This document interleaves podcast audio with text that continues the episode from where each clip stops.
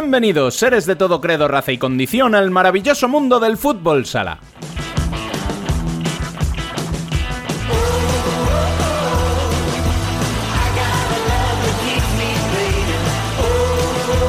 Es pleno mes de junio, temido por todos los estudiantes por los exámenes finales, y el fútbol sala no iba a ser menos. Ya solo quedan cuatro equipos en competición, Burela y Futsi en el femenino, Barça y Jaén en el masculino. Son los alumnos aventajados, los que buscarán el sobresaliente en las finales por el título de liga, una nota que ya obtuvo Alcira el fin de semana pasado, consiguiendo en su casa el ascenso a primera ante Burela. De todo ello hablaremos en este programa número 36.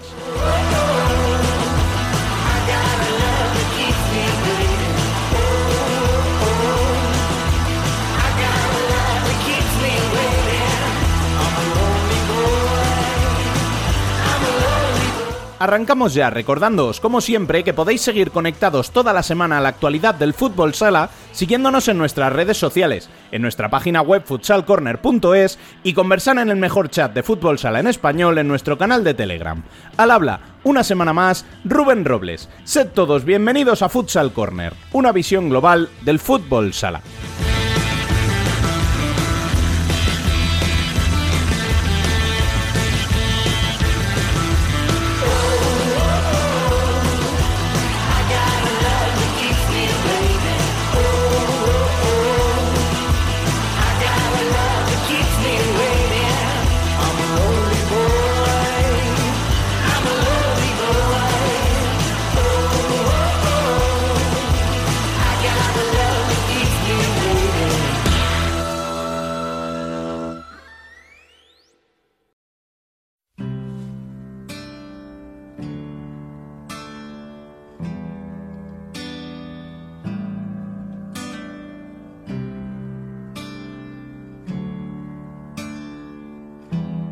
Las noticias. Lucha de gigantes convierte el aire en gas natural. Salvaje advierte.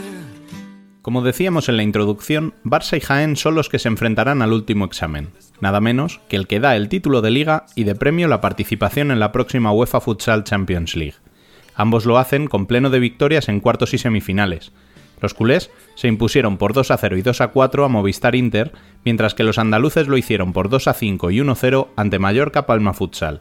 Ambos se medirán al mejor de cinco partidos, los dos primeros en el Palau en sábado y lunes y el tercero en el Olivo Arena el viernes de la semana que viene. Si hiciera falta cuarto partido, sería el domingo 25 y en caso de tener que ir al quinto, el martes 27 de nuevo en el Palau.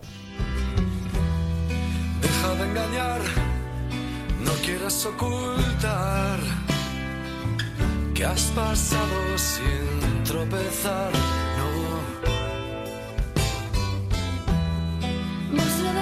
En la primera división femenina, Pescado Rubén Burela también superó su eliminatoria por la vía rápida, eliminando Apoyo Pescamar por 1-3 en Aseca y rematando la faena en Vista Alegre con un contundente 9-3. No así Futsi, quien tuvo que sufrir hasta el tercer partido. Si las madrileñas se impusieron por 3 a 1 en la estación, Torreblanca Melilla hizo lo propio por penaltis tras el 3 a 3 al final de la prórroga en el segundo partido. El tercero y definitivo se resolvió con un 5 a 3 también en la prórroga tras el 3 a 3 final. El sábado arranca la finalísima en Navalcarnero. El sábado siguiente, segundo partido en Burela. Y si fuese necesario, el martes 27, la estación de Navalcarnero dictaría sentencia.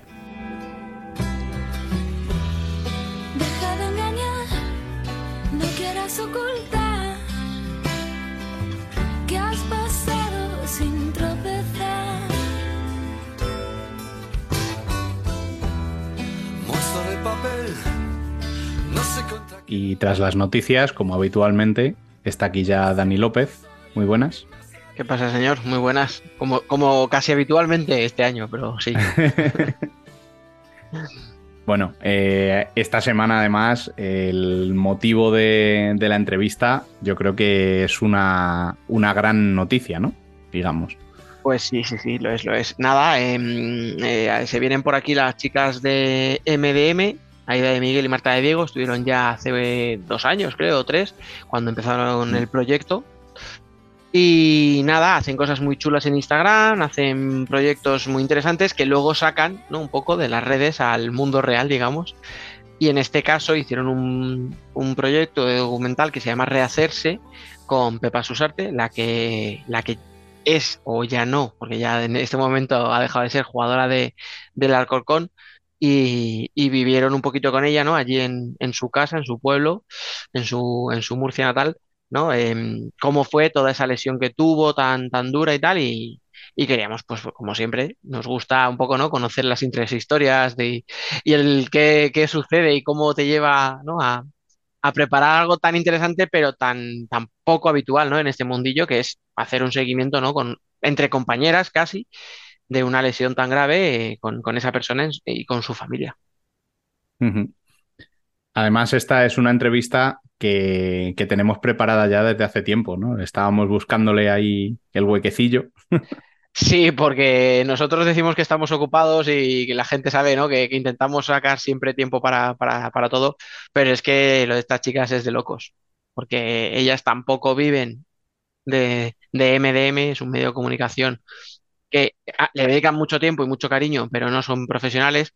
Ellas tienen un trabajo, ellas tienen encima que entrenar, tienen que viajar los fines de semana. Entonces, bueno, buscamos un hueco cuando se pudo para, grabarlo. Eh, creo que en el momento en el que publiquemos el podcast hará fácil dos o tres semanas que se quedó ya grabado. Pero, pero, te digo, lo que hablamos en esa entrevista sigue vigente, que es que todavía no había una fecha de publicación. Bueno, es que realmente este proyecto yo creo que, que, hay que presentarlo bien, ya lo dirán ellas, ¿no? Pero, pero sí, es, un, es, un, proyecto grande que, que, merece la pena presentarlo en condiciones. Claro, claro, hablamos de un documental de cuatro capítulos, si no me falla la memoria, eh, en los que hablan con sus padres, con amigos, con otras jugadoras que han tenido lesiones parecidas, en el que se desplazan, o sea, esto no es como como nosotros, que hacemos muchas veces, ¿no? Todo por Zoom y, entonces es muy cómodo porque estás en, tu casa. Ellas no, ya se fueron allí, tuvieron que viajar, entonces quieren, ellas ahora nos lo contarán en la entrevista, o no lo contaron, eh, que quieren hacerlo bien, quieren hacerlo bonito y no está publicado todavía, solo se hizo en la presentación del primer capítulo, eh, pero quieren hacerlo bien y entonces, eh, como hablamos en su momento y como reitero ahora, si a la gente le interesa, que, que yo creo que es una historia muy chula, ya os digo, que estén atentos a nuestras redes sociales y a las suyas, a su Instagram, somos MDM, a las nuestras, que ya se las sabe todo el mundo porque las estás tú recordando todos los programas, Futsal Corner, con la barra baja al final, que en algún sitio estoy viendo que no ponen la barra y luego no se nos, no se nos localiza. y nada, en cuanto estén publicados, seguramente en YouTube y tal, pues nosotros eh, daremos cuenta ¿no? de, de los enlaces pertinentes para que la gente pueda verlo. Bueno, pues vamos ya con esa entrevista con ellas.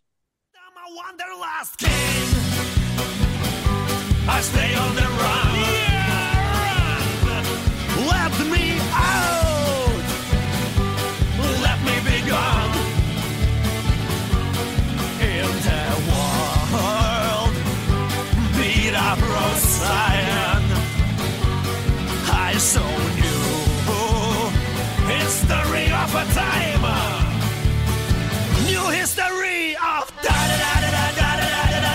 aquí estamos para, para, presentar este especial con, con, las chicas de MDM, con Marta de Diego y con Aida de Miguel. Muy buenas, chicas, bienvenidas. Buenas, ¿qué tal? Estuvimos aquí hace ya, no sé si fue hace tres años, cuando empezasteis con el proyecto, casi presentándolo, eh, hablando, ¿no? ¿Qué, qué, qué esperábamos de MDM? Y mirar, aquí seguís cada vez haciendo más cosas. Marta lo explica mejor esto. Ya, bueno, la primera ya está dando su mus. La primera está echando balones fuera ya. Pues nada, Dani, lo primero, pues muchísimas gracias por, por sacar este ratito para nosotras. La verdad que, bueno, eh, lo que decimos, ¿no? De hacer visible lo invisible, que es lo que llevamos un poco por bandera en MDM, pues con esto la verdad que, que ayuda muchísimo. Así que gracias por abrirnos otra vez las puertas de, de Futsal Corner.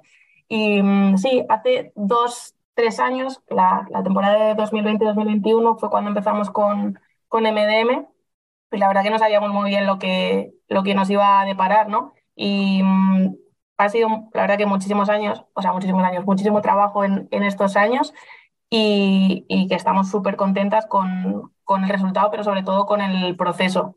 Eh, destacar que MDM, al final, bueno, que todo el mundo entienda que no es nuestro trabajo, es algo que hacemos porque nos gusta nuestro deporte, porque queremos darle visibilidad, queremos apoyar y queremos que se nos reconozca nuestro, nuestro sacrificio, pero, pero no nuestro deporte, ¿no? Que muchas compañeras a veces o se oye por ahí, eh, bueno, ¿y, cuánto cobráis? o cuánto no sé qué? No, no, no, que no, nos, dedicamos, que no nos dedicamos a esto, que MDM no, no es un trabajo y, y, que realmente lo hacemos de manera pues totalmente altruista y, y simplemente por, por, el objetivo eh, principal de, de, dar visibilidad a esto. Así que, como te decía, súper contentas de, del camino que está llevando, que está evolucionando con, con nosotras al, al, mismo tiempo que, que, vamos evolucionando en el trabajo, en el deporte, en nuestra vida personal. Y, bueno, pues esperamos que MDM eh, vaya, vaya fluyendo de esta manera y, y siga trayendo pues, estos ratitos. Tú lo has dicho, además es doblemente meritorio lo que hacéis, eh, porque es que sacar tiempo para trabajo, para estudios, para entrenar, para viajar los fines de semana y encima sacarle tiempo para esto me parece brutal, o sea, me parece de un mérito increíble y es que encima lo que hacéis está muy chulo, o sea, es que no es, bueno, alguna cosita así para cumplir, para salir al paso, no, no, es que hacéis cosas muy chulas. Y dicho esto, soy un mal educado porque hemos empezado a hablar y la gente de YouTube dirá, bueno, pero aquí hay tres personas y no me han presentado a la tercera. Pepa Susarte, bienvenida. Hola Dani, ¿qué tal? Pues mira, mal educado como se dio toda la vida, lo siento. Ah, no, te preocupes, yo no entro en MDM. claro, es que, ¿sabes qué pasa? Que yo creo que fueron de las primeras invitadas que entraron al podcast. Entonces uno ya se pone nostálgico, ¿sabes? Ahí, modo abuelete, recordando sus inicios que eran casi los nuestros también, porque yo creo que fue la segunda temporada nuestra del podcast, o sea que prácticamente cada uno por un lado, pero hemos crecido un poquito a la vez. Pero bueno, Pepa, cuéntanos tú, ¿por qué estás aquí? Bueno, la. Aparte de porque te hemos llamado.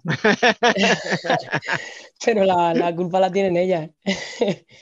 de, de querer empezar con un pequeño vídeo lo que ha llevado a otro pequeño vídeo, a otro pequeño vídeo, a un grandísimo vídeo y hemos hecho ahí un mini documental o una miniserie, un, como lo queráis ver o llamar. Quítale el mini, quítale el mini, que eso parece que es como que no tiene mérito es lo que decíamos. O sea, me parece que tengo muchas ganas de verlo. Eh, vosotras lo sabéis. Eh, no pude estar, lo hemos hablado hace un momentito fuera de, la grabación, no pude estar, tengo las ganas, muchas ganas de verlo, pero, pero solo con ver eh, las ganas que le echáis a todos los proyectos que sacáis, estoy seguro de que tiene que ser muy chulo. Hay gente que ya lo pudo disfrutar, hay gente que estuvo en el IMEP de Alcorcón, en la presentación. Contarme un poquito qué tal fue esa presentación, darme envidia. Bueno, pues la verdad que súper bien. O sea, no teníamos unas expectativas. Al final Marta, que es más casi cabeza cuadrada que yo, me decía, pero ¿cuántos crees que vamos a ser? Eh, ¿Qué hacemos? ¿Abrimos la parte grande? ¿No? Y yo al final le decía que daba igual que vinieran 10 personas, que vinieran 60, que 100, que realmente el proyecto ya estaba hecho, el proyecto era igual de bonito y que, que bueno, que evidentemente cuanta más gente viniera a verlo y nos apoyara eh, mejor, pero, pero bueno, que no era lo, importante de, realmente de ese día. Eh, al final es verdad que yo creo que vino en torno a unas 90, 90 personas, a las cuales, cuales agradecemos mucho que, que, bueno, que invirtieran su tiempo en, en, venir a apoyar este proyecto. Y, y nada, fue todo un, éxito. Tuvimos muchas facilidades gracias a la Concejalía de Feminismo de, Alcorcón, que nos cedió el espacio. Y, y, bueno, a partir del día que nos dijeron que sí, nos pusimos a trabajar. Eh, siendo sinceras, realmente, eh, los vídeos se grabaron hace dos años, yo creo. Y, fue el apretón de esos dos últimos meses de decir, lo vamos a, presentar, eh, hay que ponernos los pilos. Y ahí empezamos a producir, empezamos a organizar y la verdad que, que yo creo que salió todo, todo muy bien. Nunca nos habíamos enfrentado a, a esto como, como, de, como MDM. Es cierto que Marta sí organizó un evento para, para presentar Imparables, el documental de, que hizo por su TFG, pero nosotras como MDM no habíamos organizado nada así, eh, nos gustó mucho y bueno, eh, ojalá que podamos hacer algo más. Mm, mm, mm, algo más, ¿eh? Esto ni lo hemos hablado, ¿eh? Ah, contado. A mí no me lo ha contado. o sea que las exclusiva para todas. Bueno, bueno, así, hombre, ya si me dejáis aquí un titular, ya esto sería la leche, claro. O sea, yo venía por la charla, pero. Bueno, entonces eh, teníais, como dices, grabada la mayor parte, ¿no? Hace dos años. Eh, entiendo que, si tratáis, ¿no? Un poco la Pepa, tu lesión, ¿no? Eh, en los playoffs fueron, en aquellos playoffs express en, en Torrejón. uf, ha pasado ya tiempo de aquello. ¿Cómo lo recuerdas ahora, tanto tiempo después? Pues, si te digo la verdad, Dani, lo recuerdo como si fuese ayer no, no se te olvida. Son momentos que se quedan clavados en la memoria. Y es una acción que, que sucede en segundos y, te hacen pues cambiar el rumbo de, todas las cosas. Pero bueno, eh, tuvimos la, idea eh, de poder juntarnos y sacar a la luz lo que se vive en una lesión así y pues ojalá que la gente sea consciente de todo lo que, lo que hay detrás. Además, una rotura de cruzado que es, por desgracia, últimamente está casi de moda. ¿eh? O sea, me da rabia utilizar esa palabra por, lo que implica, pero hemos vivido una temporada, o, mm, bueno, casi dos, las últimas dos, con muchísimas roturas de cruzado. Yo no sé si a raíz de esto habéis recapitulado, habéis hablado con alguien, si, si, si hay alguien, fisio, no sé, alguien que os haya dicho, qué puede estar pasando, pues simplemente mala suerte y mala racha y ya está. Veo que nadie se, quiere mojar con esto. Yo personalmente, al final, yo no he estudiado ni fisio ni preparación mm. física, eh, no sé a qué se puede deber. Yo en su día pensaba que, bueno, era de la, vuelta de, estar inactivas por el, bueno, por el tema del COVID, ¿no? Que todo el mundo mm. tuvo que estar en casa. Es verdad que cuando esa temporada se vuelve, yo creo que lo sufrimos, eh, pero a día de hoy no sé, no sé a qué se debe, bueno, pues tanta lesión de cruzado, es una pena. Eh, hay equipos que están muy mermados por, por sus jugadores, vamos, por las lesiones de las jugadoras y es una pena. Necesitamos que se recuperen cuanto antes y que, y que bueno, que vuelvan a, a jugar. Bueno, vamos a temas un poquito más agradables, aunque al final el tema del documental, eh, viajasteis a Mula, ¿no? Allí a, ver a, Pepa en, su entorno, ¿no? O sea, con su familia. En su hábitat eh, natural. Una Pepa salvaje, ¿no? Casi. ¿Qué tal? ¿Qué tal fue la experiencia? ¿Qué tal el viaje? ¿Cómo, os trató? Ahora que no, no puede decir nada malo. Pues la verdad que, lo hemos comentado luego a posteriori y, durante, durante el tiempo y fue una experiencia increíble para, para, las dos. Nos llenó muchísimo, no solo el viaje, que bueno, parte de MDM es esa, ¿no? De compartir experiencias y de compartir tiempo eh, las dos, pero, pero ir allí el fin de semana, eh, compartir eh, esos momentos con Pepa, con, con, su gente, con jugadoras como Maito, con jugadoras como, como Chris, que al final son referentes en nuestro deporte, la verdad que, que, bueno, fue muy emocionante y, y evidentemente pues nos trataron súper bien. Eh, no fuimos solo a grabar, fuimos también a, disfrutar de, Mula y a disfrutar sobre todo de, Pepa y de, y de su recuperación, que como decía al principio, eh, nos hemos fijado mucho y, somos muy de, proceso, ¿no? de, valorar el proceso y, creo que, el, proceso de recuperación de Pepa es un, claro ejemplo de eso. Eh, Pepa, habéis, al final habéis estado las tres, habéis compartido vestuario, os conocíais, eh, ¿Cómo fue para ti tenerlas un poco, no como compañeras, sino un poco ahí enfrente, ¿no? En el otro lado, cuando llegaron allí y empezaron a, grabar y todo. Yo me pensaba que eso era de broma, Dani. Pero cuando empezaron allí en mi casa a bajar instrumentos, mira, mira, mira, mira, mira. Yo dije yo, esto, esto es Las que estas tías saben, ¿eh? Que, que no iban de esto, esto, esto, es de verdad, esto es de verdad, que están aquí de verdad. Pero no, sí, o sea, yo, yo le dije, pero de verdad vaya a bajar a mula. Digo, muchachas, tal, no sé qué. Dice que sí, Pepa, que sí, que bajamos. Joder, aparecieron allí y bueno, nos recorrimos, hicimos no sé cuántos kilómetros en tres días, Dani. Eh, lo sacamos todo como realmente pudimos, la verdad, porque también al fin y al cabo moverte en una situación así también es difícil. Ellas tienen mucho trabajo, yo con la lesión, y la verdad que darle la enhorabuena a ellas también porque ha sido un trabajazo increíble. Eh, os voy a preguntar a las tres, quiero que me contestéis cada una, vosotras, Aida, Marta, desde el aspecto más técnico, vamos a decirlo así, ¿no? A ti, Pepa, desde el aspecto más emocional, ¿qué fue lo que más os costó de todo? ¿Qué fue lo que os hizo ahí sudar un poquito? Yo me acuerdo, si, si me dejáis empezar, del, del último vídeo que grabamos, que fue el de, el de Maite, que, que será el capítulo, el capítulo 3, que Pepa ese día estaba intratable. O sea, nada más entró, eh, fuimos a un hotel que, que, conseguimos grabar en un hotel. Pero no cuenta, si te... cuenta la anécdota, puedes contarla. Claro, o sea, os he contado lo, lo, os he pedido lo duro, pero no rechazo lo. ¿El qué exactamente? Lo del hotel. Lo de que cómo conseguimos el hotel. Sí. Bueno, el caso es que teníamos que ir a Murcia eh, a grabar con, con Maite, porque bueno, por localización tal era lo más, lo más lógico, pero no teníamos ningún sitio donde grabar, no íbamos a ir ahí a, a un parque. Entonces, bueno, eh, preguntamos a Pepa si, habría, si había algún hotel, si tal, y nos dijo, pues este hotel que, que está ahí en Murcia, al lado de la catedral, tal. Nada, cogimos, llamamos por teléfono y dijimos que éramos eh, de MDM, como si fueran saber quiénes éramos, ¿no? Y el truco para traer los garitos, ¿eh? Estábamos haciendo un, un documental, tal, o sea, lo vestimos eh, súper claro, eh, que íbamos a grabar a Pepa Susarte y a Maite Mateo. Mira, fue decir esos dos nombres y yo no sé, pero que nos dijeron que a qué hora íbamos. Ojo. O sea, imagínate estas dos personajes en, en Murcia lo que son. Así que nada, eso fue. Y nosotras, claro, en plan, que, oye, que, que sí, que nos han dicho que sí, que para adelante.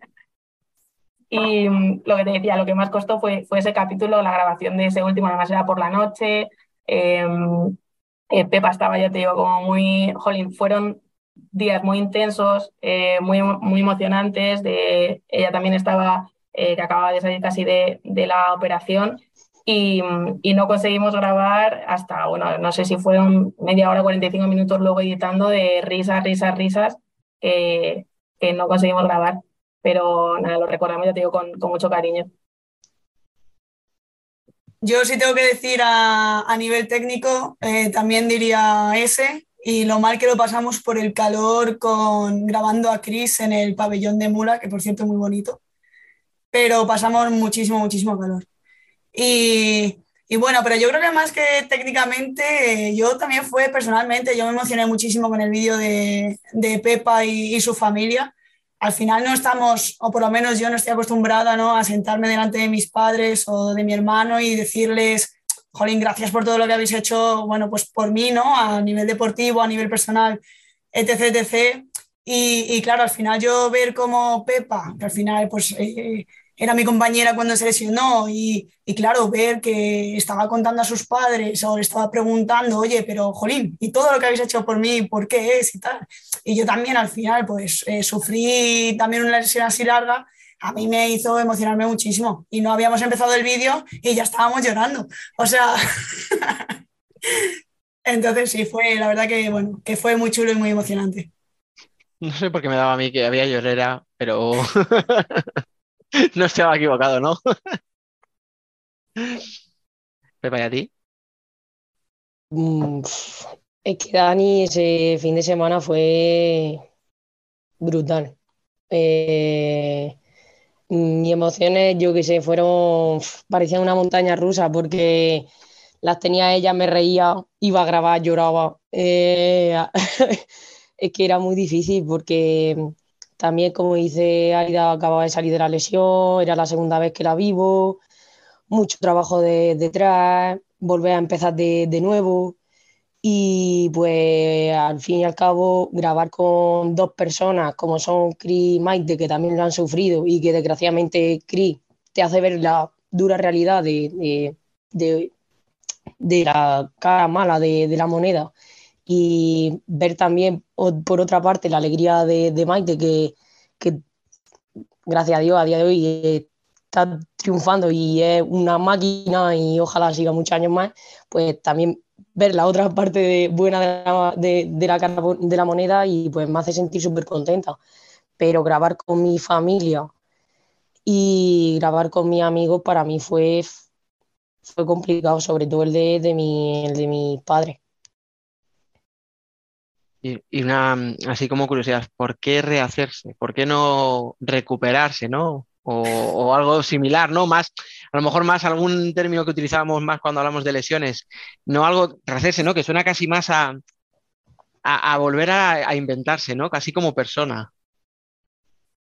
Pues con el título, la verdad que tuvimos muy, muy pocas dudas de cuál sería el, título eh, inicial, el título de, de todo el proyecto porque en cuanto vimos a Pepa, vimos cómo se recuperó de la primera lesión y vimos cómo estaba afrontando la segunda, eh, lo tuvimos súper claro. Eh, luego quisimos, pues bueno, darle una vuelta al tema de los capítulos y al tema de los títulos y quisimos pues que cada sílaba que forma la palabra rehacerse fuese el inicio de cada capítulo, es decir, que cada título fuese pues, vale. Entonces. Em, no, no, es que, es que tenía una pregunta pensada luego que era previamente el por qué el separar las sílabas con guion, pero ya me lo has explicado. De hecho, sí, em, sí, o sea, es que ha, sido muchas risas con esto, porque claro, eh, lo típico de ¿y qué hacemos con la con CER? El ChatGPT ahí, taca, taca, taca, taca. y, pero no, al final fuimos nosotras las que lo pusimos y bueno, ya os lo comentamos aquí, el capítulo 1 que recomponerse, que es el de Chris Pérez, que ya está publicado. El capítulo 2, que sería de rehacerse, es habituarse con, con, los amigos, pues para esa parte de que siempre decimos que no a los planes, siempre eh, como que les dejamos eh, de lado y ellos siempre eh, siguen con, con nosotras, nos habituamos a esa nueva normalidad o a esa normalidad que nosotras elegimos el capítulo 3, que sería cerciorarse, que es con Maite Mateo, pues bueno, de, de tener la certeza de que, de que todo va a salir bien al final eh, y sobre todo el tener la certeza de ir siguiendo los pasos uno a uno y, sin querer dar el segundo antes que el, el primero, que en una lesión, eh, pues bueno, hemos visto que es súper importante. Y el último, que sería de los padres, que sería serenarse, pues bueno, esa vuelta a casa y esa punto toma tierra ¿no? de, estar en casa y de, y de la familia que, que, pensamos que era, que era una buena forma de terminar. Y nada, ya te digo que el, tema de los títulos ha sido por eso, eh, pero lo tuvimos súper claro que, era, que era rehacerse.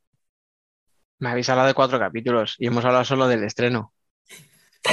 ¿Qué, qué pasa con el resto? Contarme cositas. Yo le doy yo. Bueno, eh, pues eh, siendo sinceras, es que no tenemos tiempo para pararnos y pensar ni cuándo los vamos a publicar, ni de qué manera al final. No nos gustaría que fuera algo que subimos así como sin nada, porque es verdad que nos ha llevado mucho tiempo.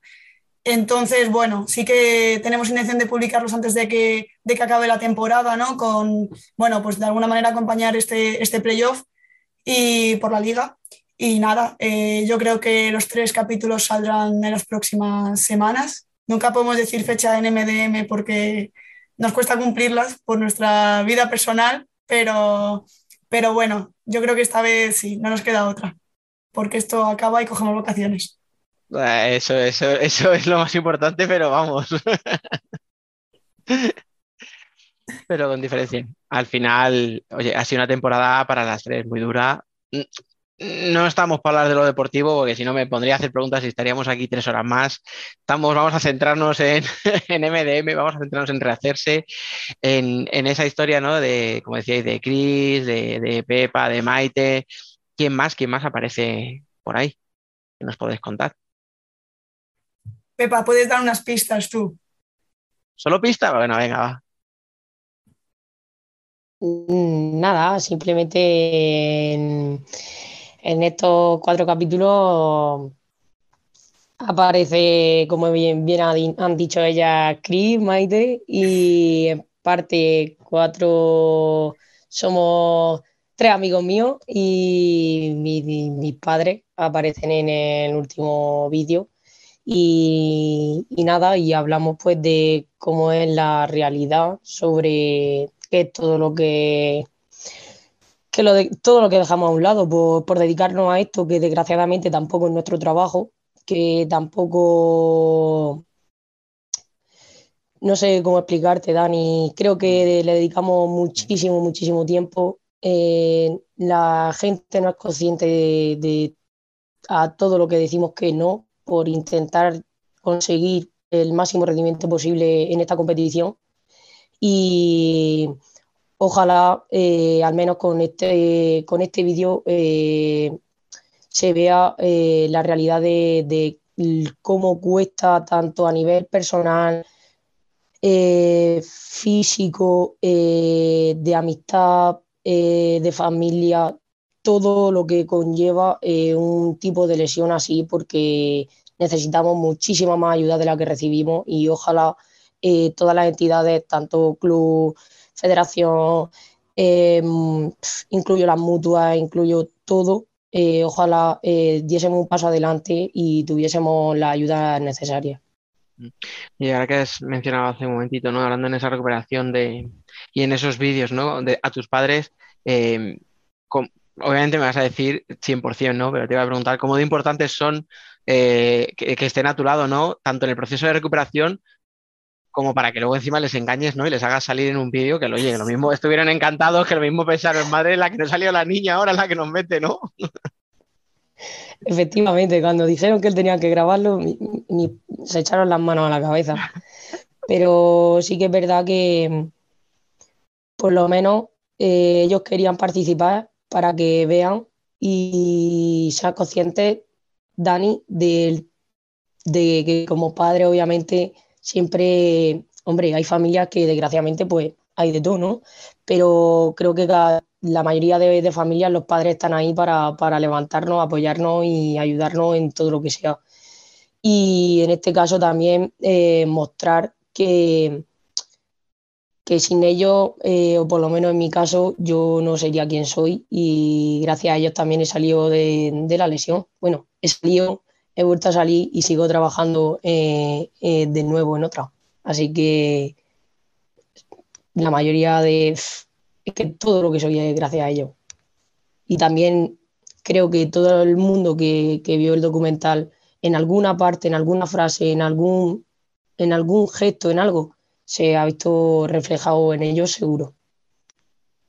Sí, porque yo creo eh, que al final eh, o sea, digamos, ¿no? Que, el motivo, o sea, lo que os motiva a vosotras es, es una lesión, ¿no? Es, ver cómo se vive, cómo se afronta, pero supongo que también eso al final os lleva por otros caminos que a lo mejor ni vosotras mismas, ¿no? Eh, cuando os planteáis hacerlo, eh, lo teníais pensado en un principio.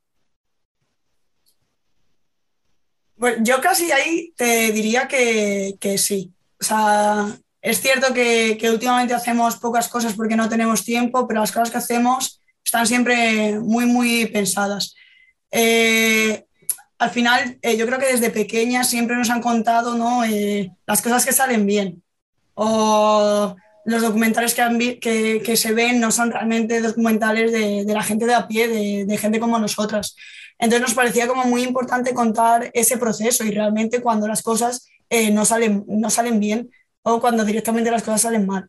Entonces, eh, para nosotros era muy importante que, bueno, eh, se reflejaran en los vídeos pues, esos procesos eh, que son los que vivimos las jugadoras de, de, fútbol sala femenino. Y como bien ha dicho Pepa, pues ella es la protagonista, pero, pero bueno, por lo general yo creo que la mayoría de jugadoras que, que vean el, el vídeo, incluso amigos, familiares, se van a ver identificados en, en alguna situación.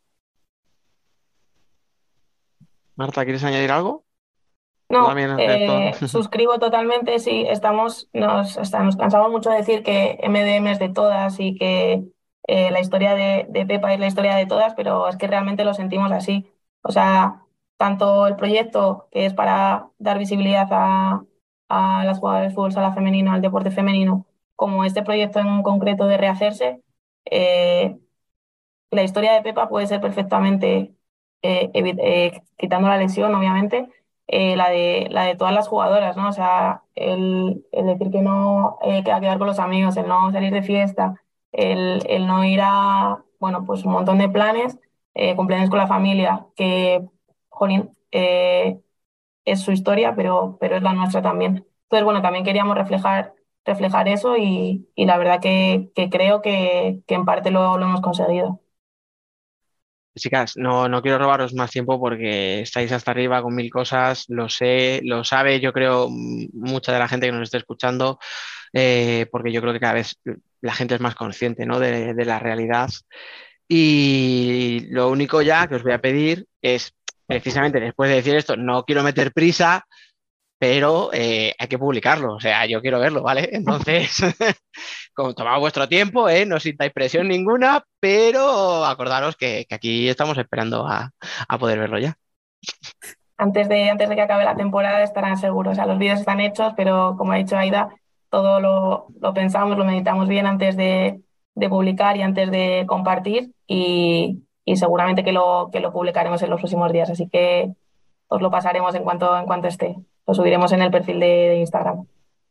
Somos MDM, que la gente os busque, que, seguro que va a merecer la pena. Eh, pues nada, Aida, Marta, vosotras poco más os puedo decir, que muchísimas gracias por venir, por explicarlo, por el curro que estáis haciendo, porque además se está reconociendo no solo en redes, que eso está muy bien, pero oye, al final fuera de las redes hay, hay muchas cosas y habéis recibido premios ya, eh, habéis tenido reconocimientos, creo que cortos, pero, pero justos. Sí, sí, sí, sí, os merecéis más. Así que nada, muchísimo, sí, y sin peloteo además. Eh, muchísimas gracias por venir, por explicarlo, por, todo esto que estáis haciendo y, por, todo lo que vendrá, que aunque no me lo contáis, yo sé que, que seguro tiene muy buena pinta. Nada, gracias a ti, Dani, gracias por darnos este, este espacio, por, dejarnos contar el proyecto y ojalá que guste mucho cuando se publique. Pepa, ¿y a ti qué te voy a decir? O sea, eh, te has prestado para, para un marrón y por lo que me estáis contando ha salido bastante bien. Eh, no, sé que no ha sido fácil eh, la lesión, la recuperación no, a lo mejor incluso ¿no? en, la pista no ha salido como, como esperabas, ¿no? Y no, no ha sido lo, la mejor de las temporadas, pero bueno, muchísimo ánimo y sobre todo muchísimas gracias por, poner voz y, rostro ¿no? a, toda esta situación. Bueno, eh, Dani, la, la, situación pues es la que es y no pasa nada, pero como dice el proyecto, pues volveré a rehacerme y, y poco a poco espero, espero volver. Así que a seguir trabajando. Muchas gracias, chicas, a las tres, de verdad. Gracias, Dani. A ti, Dani.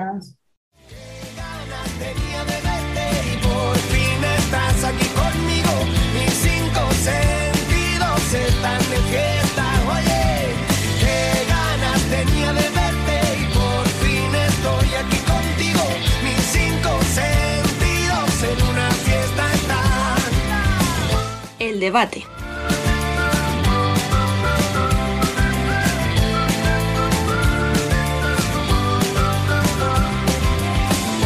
Bueno, pues vamos ya con el debate masculino en el que tenemos por aquí a Dani, muy buenas. Hola chicos, ¿qué tal? Está también Biel. Muy buenas, ¿cómo va? Y para el debate de hoy nos hemos traído a un amigo de la casa que llevaba tiempo sin pasarse por aquí, Ignacio Casillas, muy buenas. Hola familia, muy buenas, ¿qué tal? ¿Cómo estáis? Qué bueno estar con vosotros otra vez. Qué bueno tenerte de vuelta que nos ha dado esquinazo este, este año unas cuantas veces, ¿eh? Sí, es verdad, este año está complicadete, está complicadete, pero os prometí que antes de final de temporada estaba y aquí estamos, aquí estamos. Es el portero que mejor regatea. ha aprendido bien de su compañero de equipo, ¿eh? Sí, señor, hay que transformar, hay que aprender de todo. O te aclimatas o te aclimueres, ya sabéis. Bueno, pues eh, igual que hablábamos la semana pasada, eh, vamos ya, bueno, en el programa anterior, que no fue la semana pasada, eh, vamos ya a dar las notas de los dos equipos que han caído en estas semifinales. Eh, os recuerdo, teníamos un Inter Barça y un Palma Jaén, en los cuales hemos despedido de la competición tanto a Inter como a Palma. Biel, ¿qué nota le damos a tu Palma para empezar? en esta temporada? Mm, yo recuerdo cuando después de, alzar la Champions hablábamos de que pasara lo que pasara ya la temporada era de 10 y sí que es verdad que a lo mejor ahora quedaba un poco el, el regusto, esa espinita de qué podría haber pasado si, si el equipo hubiera llegado mejor a esta fase final y se hubiera plantado en la final con esa posibilidad de alzar la liga, que ya hubiera sido, pues, no, no sé, creo que si hablábamos de que prácticamente, bueno, nadie ha estrenado su palmarés con una Champions, imaginaos estrenaros eh, el palmarés eh, en una temporada logrando el doblete con los títulos más importantes que sigan la Champions y la Liga. Entonces, no sé si decir un 9,5 y medio, un 10 por el hecho de lograr esa Champions, que no es solo la Champions, es eh, ha estado en todas las fases finales que, ha disputado, o sea, de todas las competiciones que ha, que ha disputado.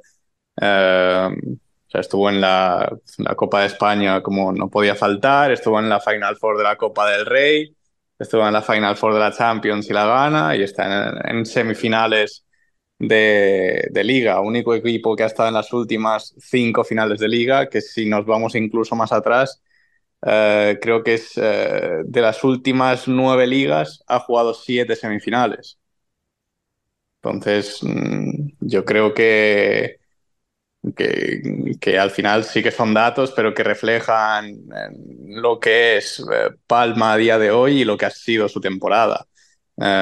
y otra cosa que no, que no estaba comentando, que, que sí, que al final no ha servido para nada o que no, no ha conseguido sacar el provecho a eso, pero el hecho de poder competirle em, a este Barça que en la jornada 3 pensábamos que lo ganaría todo y al final la liga regular se, la arrebata o se la gana em, Palma, pues creo que también es un hecho a comentar y a, valorar para, para, ponerle nota a esta temporada. Yo es que le voy a dar el sobresaliente, o sea, sin duda, quizá la matrícula de honor, que es no ya el, el sumum, hubiera sido, no sé si ganar la liga o llegar a la final, pero hombre, la temporada es de sobresaliente. Es verdad que hay momentos de la temporada en las que podría parecer que decías, cuidado, cuidado, ¿no? Cuando caes en la Copa de España, cuando caes con Barça, además, como caes en la, en la Copa del Rey. Pero claro, lo que tú dices, bien, o sea, acabas la, la liga como primero, te aseguras la participación en la Champions y, el premio gordo que es ganar la propia Champions de este año. Entonces, a partir de ahí, es que todo lo que no sea un sobresaliente, para mí, para mí, que ahora dirá Ignacio Pollo, no, no lo sé, pero para mí es inconcebible otra cosa que no sea un sobresaliente. Creo que lo que le ha pasado a Palma, si luego hablamos un poco más de, la eliminatoria, eh, lo que le ha pasado es que yo creo que ya tenía la barriga muy llena.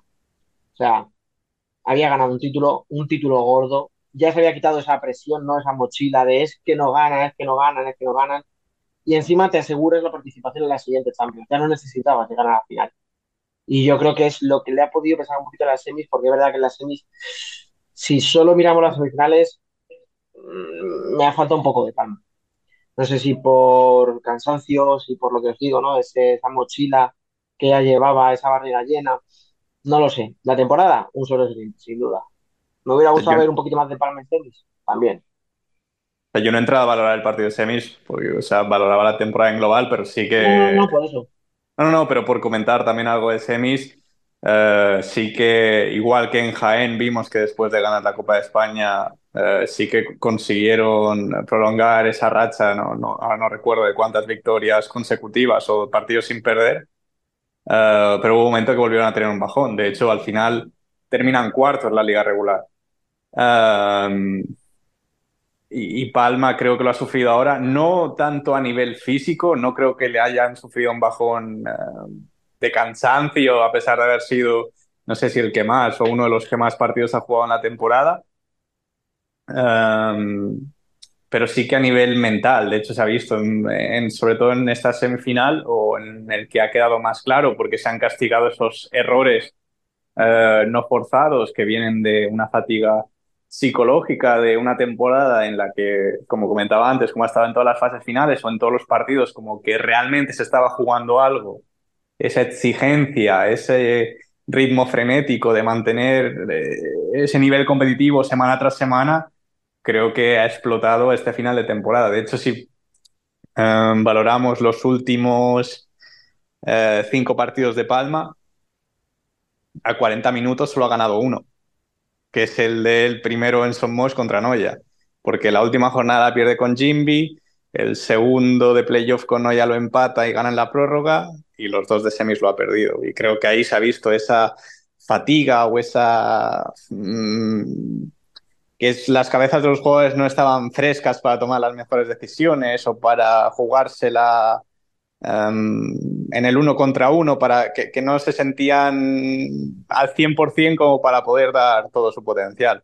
Y, y luego pues también otras cosas como que supongo que también pueden afectar, lo, lo- lo escribí ayer en, en Twitter, que pues el hecho de ganar la Champions parece que hay clubes que hasta día, creo que es día 6, que Palma gana la Champions, día 6 de mayo, día 7 de mayo, día 5 no se valoraban y a partir de día 8, un día después de ganar la Champions, parece que todos los clubes se fijan en ti.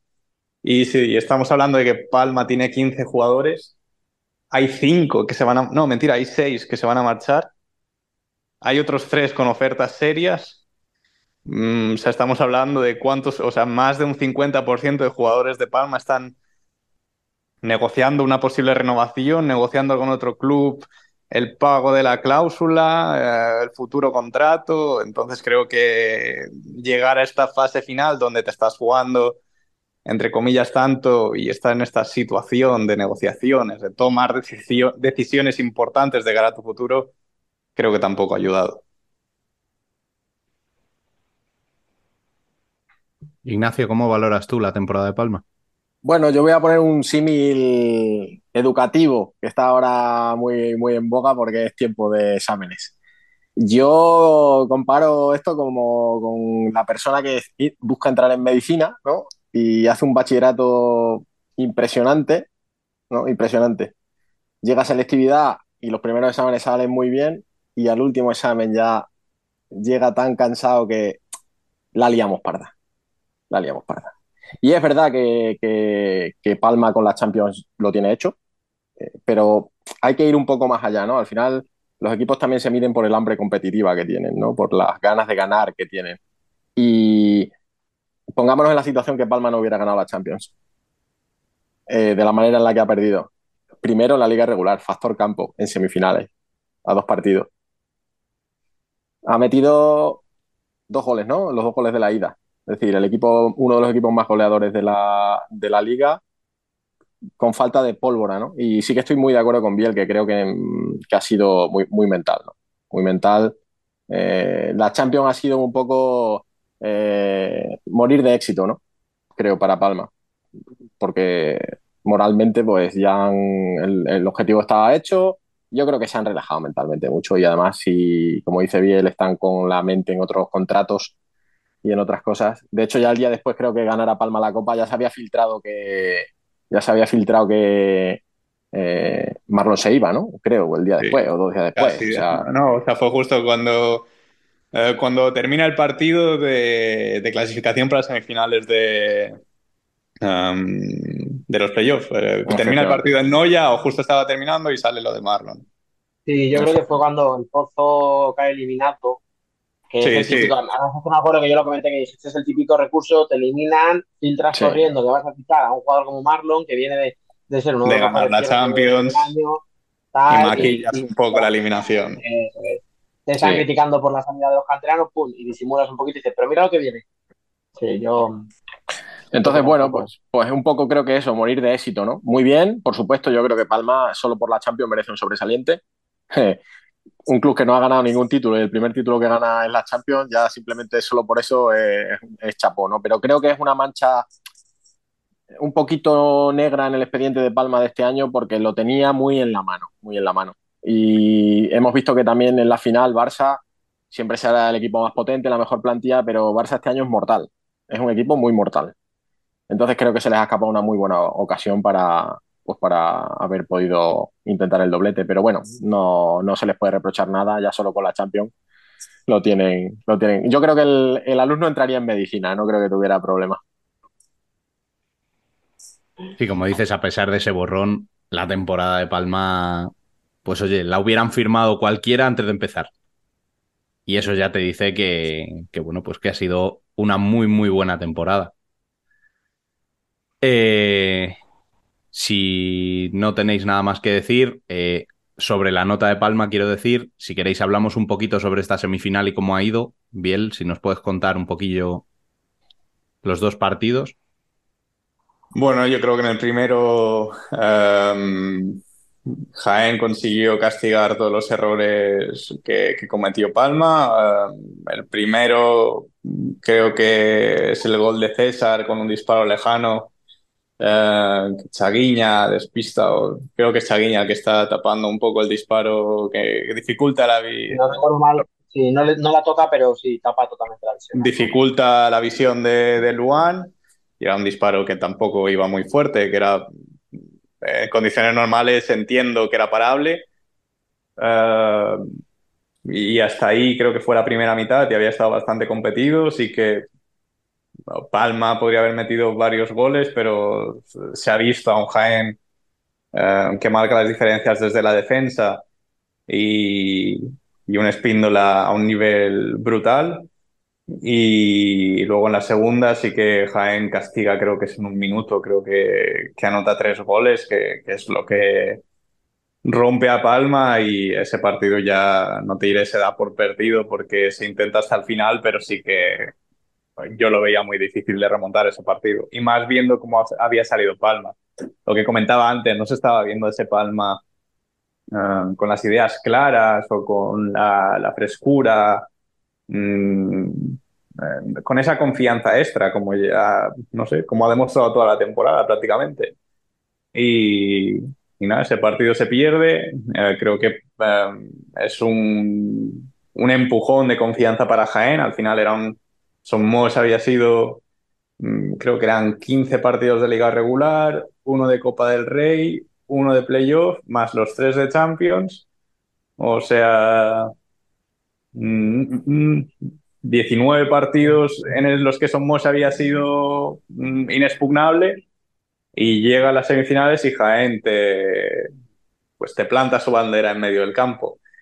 Eh, y luego en el Origo Arena, pues creo que se vio otro Palma, sí que mejor a nivel competitivo, pero, pero al final cuando Jaén se pone por delante, creo que a Palma también le entra un poco esa, no sé si ansiedad o las prisas y, y cambia un poco la, la dinámica del partido y, y hasta ahí, hasta ahí llegó Palma. Creo que es otro partido en el que Jaén vuelve a marcar las diferencias desde una defensa espectacular. Um, y vuelvo a repetir, un Espíndola que está a un nivel increíble. Creo que nadie se esperaba a este Espíndola. Prácticamente llegó a Jaén como tercer portero. Y, y veremos cómo termina la temporada. Es que llega, llegó de rebote por la lesión de Enrique. Sí. Acordaros que Enrique se lesiona en el último, los, bueno, el penúltimo partido de la temporada pasada, va a estar Mm. fuera seis meses, tal, dicen, para enero llega. Y, y- y el parche, o sea, el parche para, para acompañar a Alex hasta enero era Alex Píndola. Y claro, yo, eh, con todo el, el- este me la envaino y donde dije digo, porque lo que yo critico a Píndola, uff, tela. Pero, pero me ha callado, me ha callado porque lo que tú dices, o sea, ha dado un rendimiento brutal. Y la confianza que le está dando a sus compañeros es increíble. O sea, que luego podemos hablar cuántas finales habrá jugado un tío como Taborda y lo que te puede aportar para que casualmente, ¿eh? casualmente Jaén, cinco años después, llegara a otra final de la Copa de España y la ganara y alcance sus primeras finales por primera vez en su historia. Ya os digo, o sea, casualmente cuando está un tío como Taborda, que no es el solo, no, ni mucho menos, pero te aporta experiencia, llega un Espíndola que nadie cuenta con él y te da un rendimiento brutal. Eh, jugadores como Mitchell, como Chino, parece que vuelven a renacer otra vez y vuelven a ser los que eran hace tres o cuatro años. Eh, César Aporta, mm, Atos, me parece que es un ejemplo del tipo porque ya todo el mundo sabe que se va a ir el año que viene y aún así sigue partiéndose la cara por el equipo y, y, están cubriendo entre él y Tabola, por ejemplo, la ausencia de Mauricio, que nadie se acuerda de él y era un tío era, eh, vamos, la prolongación de Dani Rodríguez en, el, en la pista. Luego arriba Mati te está aportando sus goles. De Alan Brandy que os voy a contar ya que no sepamos. O sea, entonces, claro, es que hay un equipazo ahí que Palma tenía que estar muy, muy, muy, muy bien para eh, plantarle cara. Que si Palma no hubiera ganado, por ejemplo, Ignacio, que antes, no, es que si no hubiera ganado la Champions, obviamente hubiéramos visto otro Palma. Mucho más tenso, mucho más nervioso, mucho más sabiendo que, que se la volvía a jugar otra vez. ¿Le hubiera dado para ganar a Jaén? No lo sé. O sea, no sé si hubiera cambiado el resultado de la eliminatoria. Pero, pero claro, o estás al 100% contra este Jaén, o, o ahora mismo, es que a nivel de confianza que están encima, aparte de todo lo demás, no hay nada que hacer. Es que la clave, yo creo que la clave de Jaén es que es un equipo contra el que nadie quiere jugar. Es que es un equipo incomodísimo de jugar.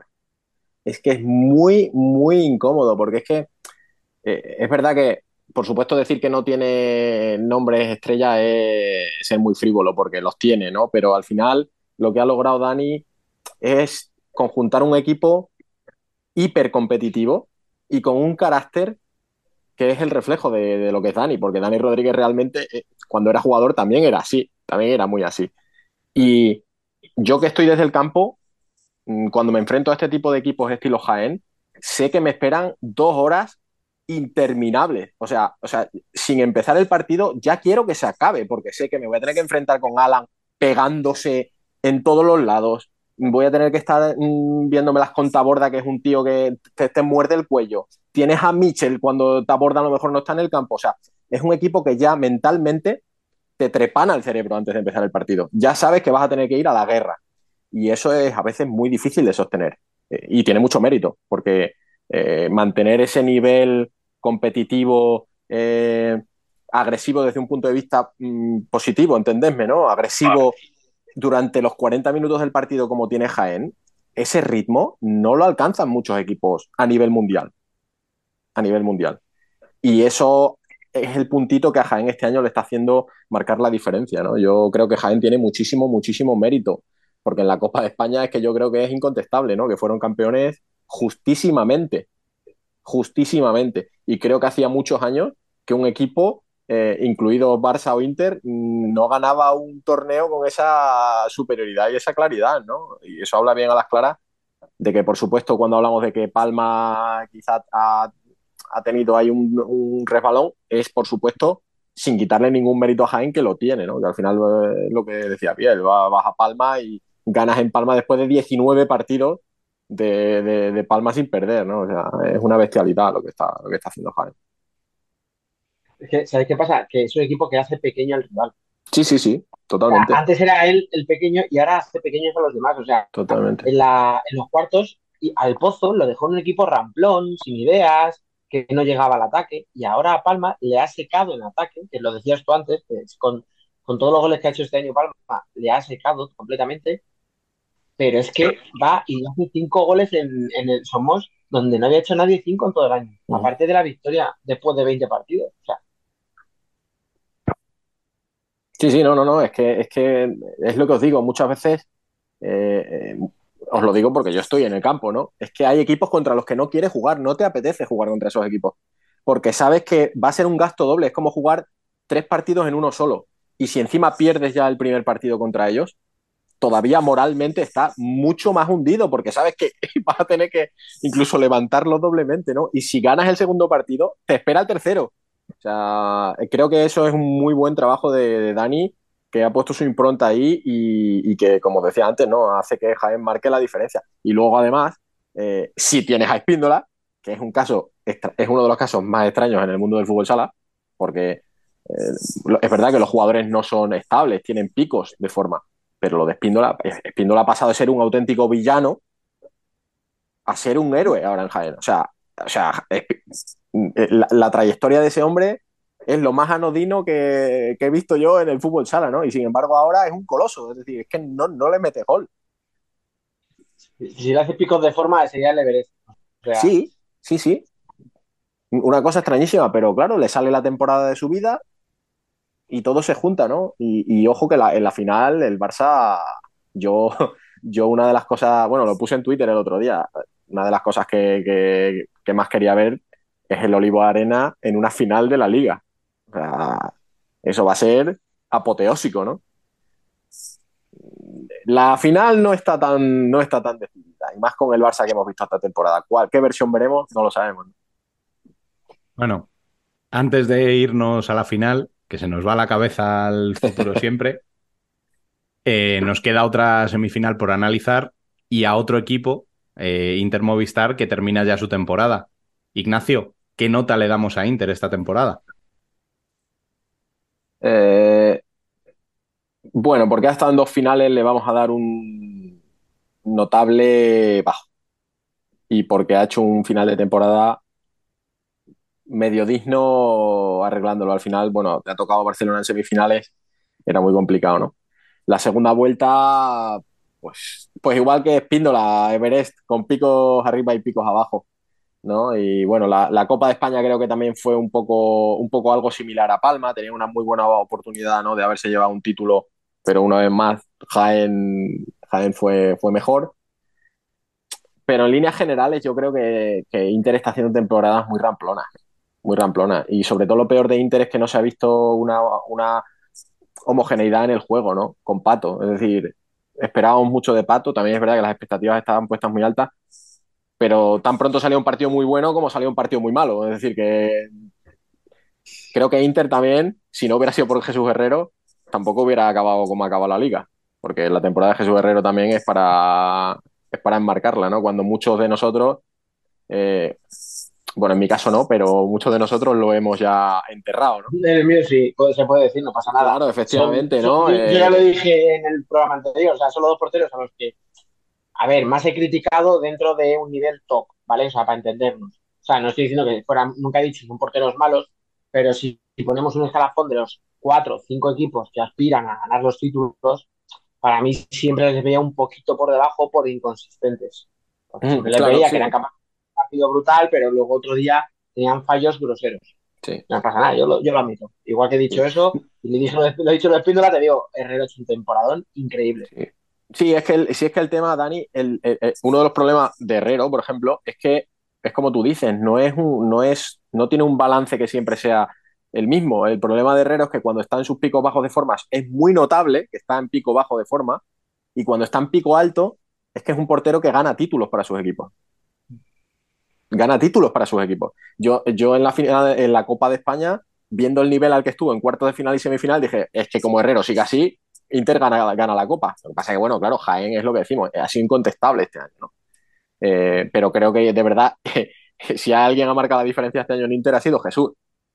Sin Jesús, Inter las hubiera pasado muy, muy, muy canutas, incluso para entrar en playoff. ¿eh? Así es que... que... Perdón.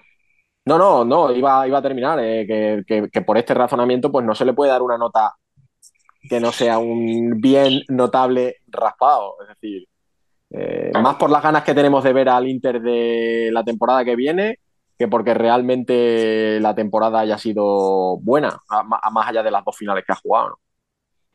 Yo lo que me pasa es eh, que no tengo, o sea, igual que con Palma tenía muy claro que todos íbamos a darle un sobresaliente, ¿no?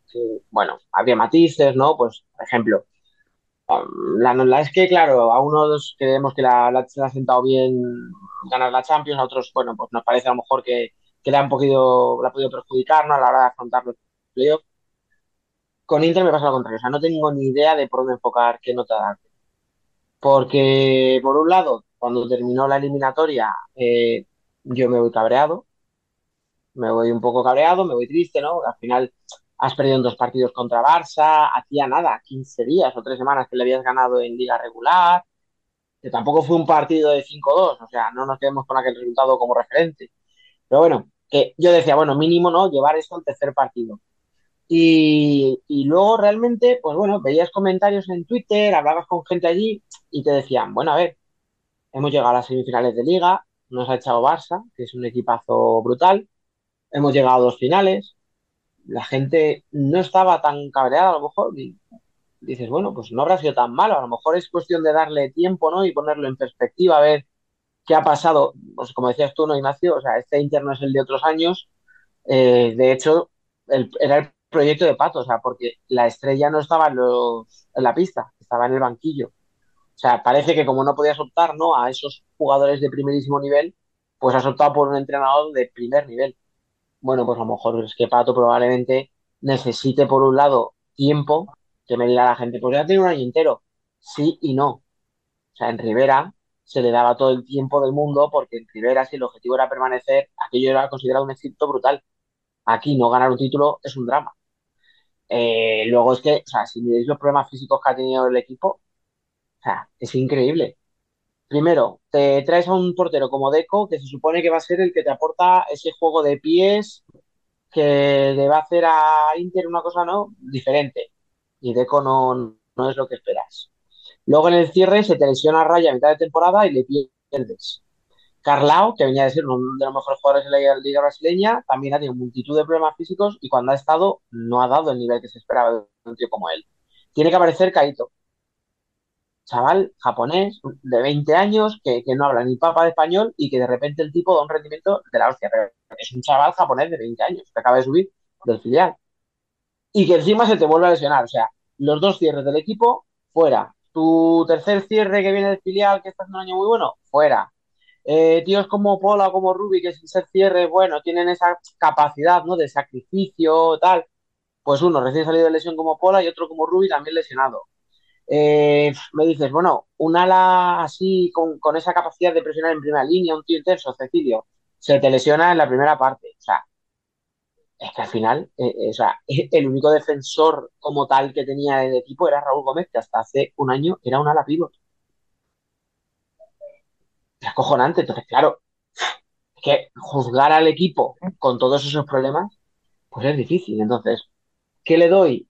Pues yo creo que un notable también. Obviamente no va a ser un notable muy alto porque, bueno, lo más cerca que has estado a ganar un título fueron las dos finales de Supercopa y de Copa de España. Te vuelves a quedar fuera de Champions otra vez. Eh, no has llegado ni siquiera al tercer partido de las semis. Que bueno, hubiera exigido un poquito más al Barça. Mantienes la ilusión tres o cuatro días más, ¿no? Entre tu afición. No sé, seis, siete, siete y medio, debe ser. Por, por ahí andaría, supongo. Yo en esta en esta temporada veo eh, un par de cosas eh, que hay que tener en cuenta de cara al futuro en Inter. La primera de ellas es que he vuelto a ver al pabellón enchufado. Que quizá parezca una nimiedad, pero en el caso de Inter, eh, ha habido temporadas en las que el pabellón mm, daba igual jugar en casa. Había más gente del rival que, que del propio Inter. De hecho, este hace un par de años hablábamos de los resultados y era Inter mucho mejor equipo fuera que dentro. Y este año sí que yo creo que han vuelto a ser un factor. Eh, no sé, mm, por lo menos, mm, ya digo, se les ha visto metidos en los partidos. Y yo creo que eso es algo a, a, tener en cuenta. Y luego que los partidos en los que de verdad se ha jugado a lo que quiere Pato, se ha jugado muy bien al fútbol sala. Lo que pasa es que no se ha visto de manera continua, como decías tú, Ignacio. Que es la pega que podemos decir, no sé, si buscarle eh, por las lesiones o por las convocatorias de la selección o por lo que sea. Pero sí que es cierto que ese eh, nivel de juego no ha sido regular. Pero sí que ha habido partidos en los que se ha visto a un Inter que, joder, jugaba muy bien al fútbol sala. Y yo, sinceramente, quiero quedarme con eso de cara al año que viene. Es el primer año de Pato. Es cierto que Inter lleva dos años sin ganar ningún título, pero yo creo que a Pato no podemos colgarle la mochila del proyecto anterior, del final del proyecto anterior. Entonces, no sé cómo lo ves tú, Biel. Iba a decir, me dejas muy breve, Biel, eh, para terminar de lo que ha hecho. Le ha faltado dos cosas a Inter, yo creo, este año. Para ser un equipo que de verdad pueda llevarse los títulos, que yo creo que lo mejorará. La consistencia que habéis dicho vosotros, ¿vale? Que efectivamente cuando ha jugado bien, ha jugado muy bien, pero luego tiene partidos muy malos, y más lejos, el primero de la semi es un partido muy malo, las cosas como son. Vale. Y otra cosa es la pegada. Y ahí sí que no hay excusas de defensa. O sea, las, las lesiones atrás, pero le ha falta pegada al equipo. Yo no sé si con Fitch haciendo la pretemporada se te puede convertir en un tío de veintitantos goles. Mm, si la Zarevich termina de dar ese saltito que parece que estaba apuntando ahora en los últimos partidos, si Grajowski se convierte en ese tío de industrias que te haga otros tantos. creo que jugadores hay, pero tiene que ser más goleador el equipo, porque si no, al final tú no puedes eliminar a Barça haciendo dos goles en toda la eliminatoria.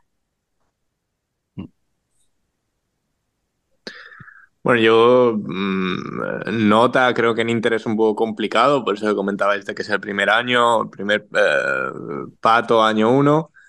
Eh, pero creo que hay muchas cosas a mejorar. Creo que también que el mejor, mm, al mejor Inter o al que a lo mejor más pegada tenía, eh, no ha sido con el modelo Pato, creo que ha sido más por, eh, no sé, por rendimiento individual de jugadorazos como pueden ser Fitz, eh, Lazarevich en estos playoffs, que ha sido cuando ha podido tener regularidad eh, tras varias lesiones.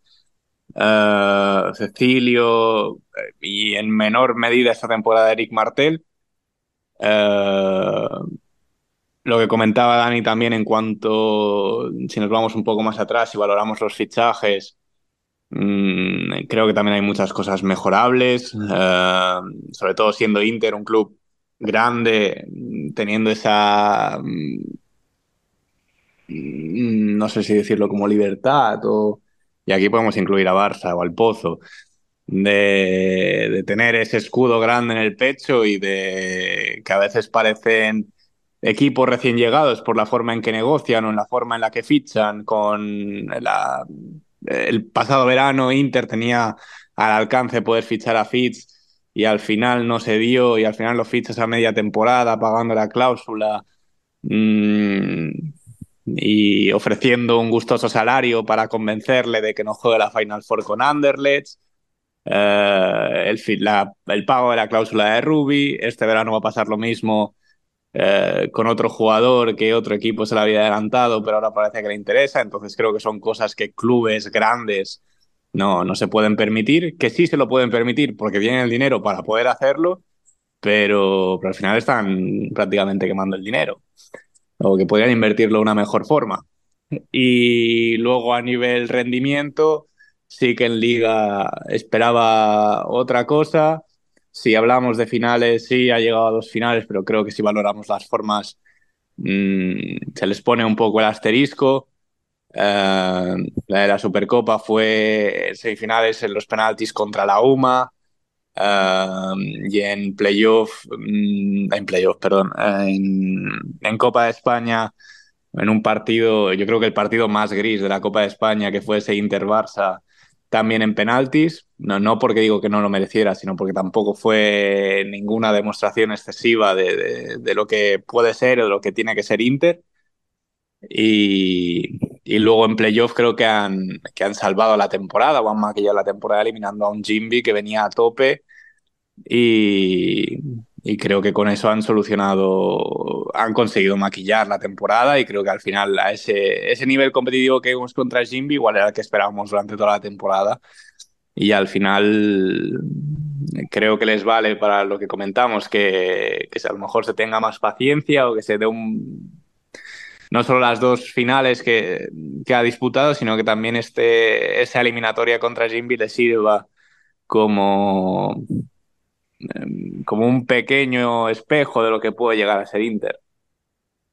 Yo creo que también una de las cosas que, que quizá a los interistas eh, no, no, nos ha preocupado, nos preocupa más, es que el club ha dado muchos bandazos. Es decir, Hmm. En el mercado de invierno, los fichajes que hicieron, más allá de que luego hayan surtido efecto o no, eh, dio la sensación de que eran fichajes dando muchos bandazos. O sea, eh, Pola, que, es Pola, ¿no? Pero que al final se, se le repesca de una manera. O sea, no estaba en las quinielas de ningún sitio para volver a traérselo. Sé que se lo traen por las urgencias, evidentemente, en el cierre y porque eh, probablemente había muy pocos jugadores de su calidad en el mercado disponibles, ¿no? Pero fichas la cláusula de Ruby, como dice bien, te traes a Fitch, porque de repente es como que te da un atisbo de, de grandeza y fichando a Fitch vamos a arreglar todos los problemas. Y yo creo que eso a los interistas nos preocupa, porque al final el proyecto Pato tiene que ser un proyecto de principio a fin, ¿no? No un proyecto en el que de repente a mitad de camino.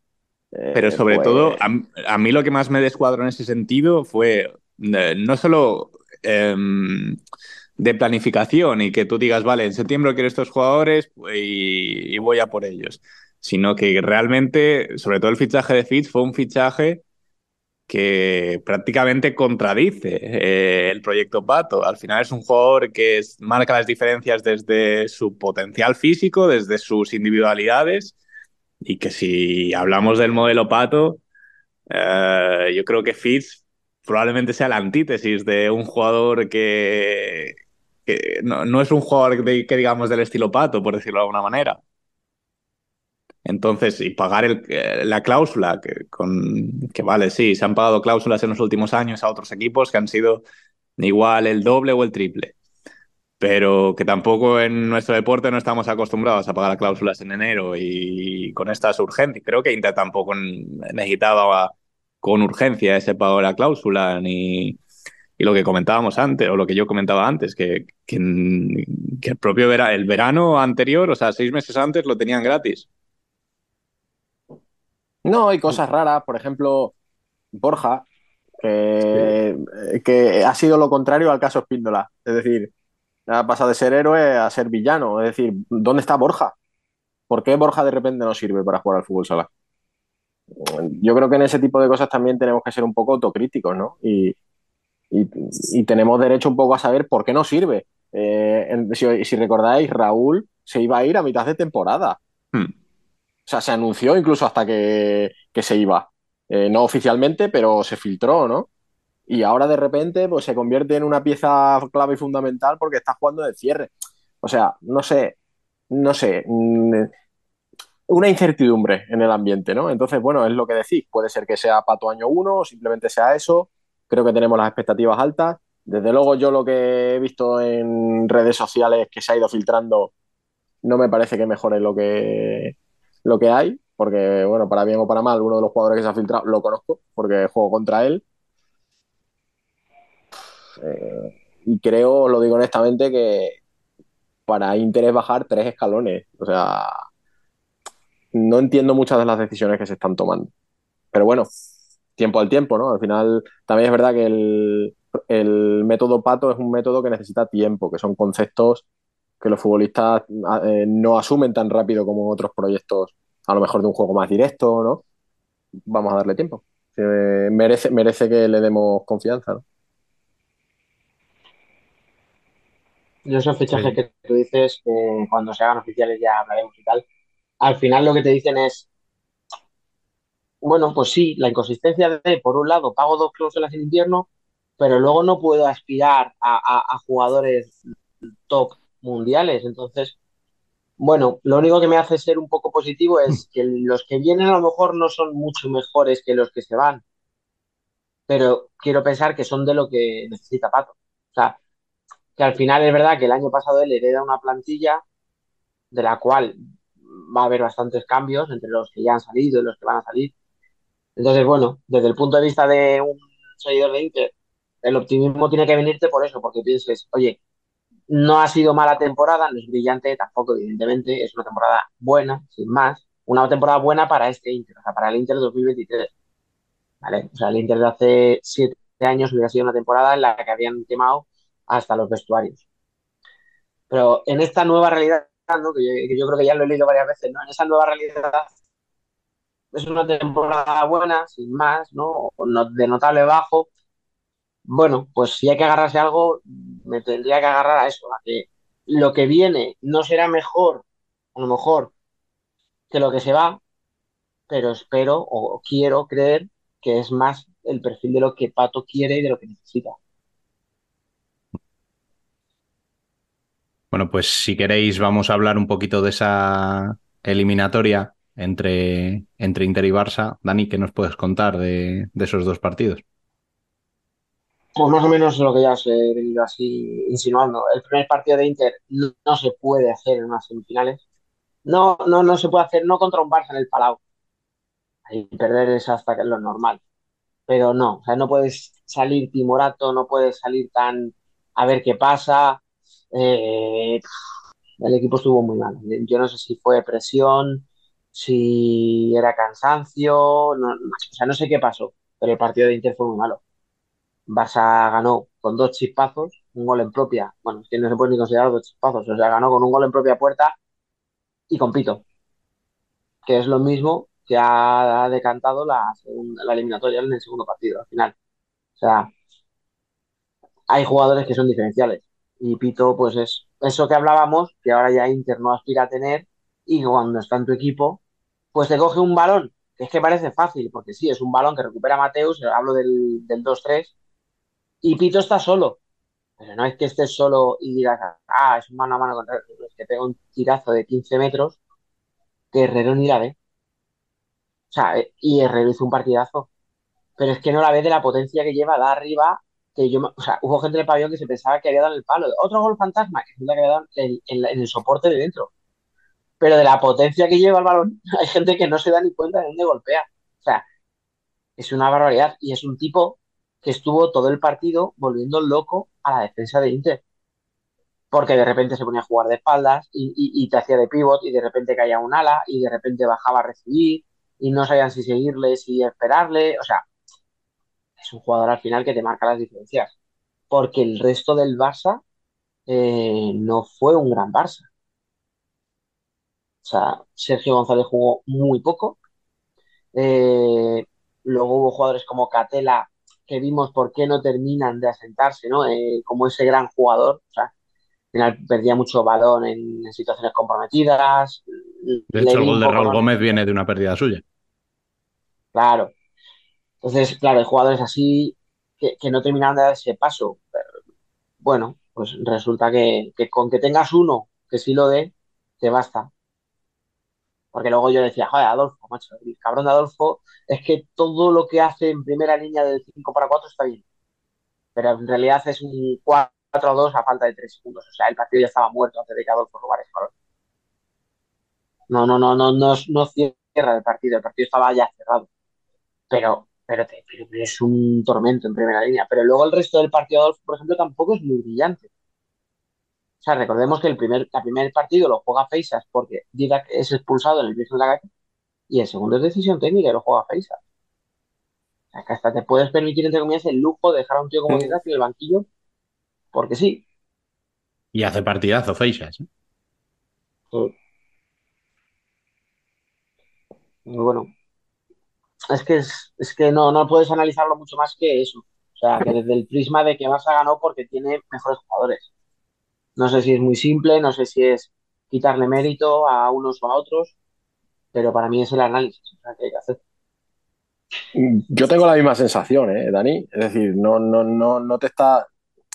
Mm, tu argumento no se va mucho de lo que en realidad en la tele se vio. Yo, yo diría que incluso al Barça desde fuera se le veía en modo ahorro de batería. O sea, tampoco hizo nada espectacular, mucho más allá de lo que tú dices, ¿no? Pito un despliegue porque es verdad que Pito parece que juega a cámara lenta, pero luego el despliegue físico de Pito durante los partidos es muy grande, ¿no?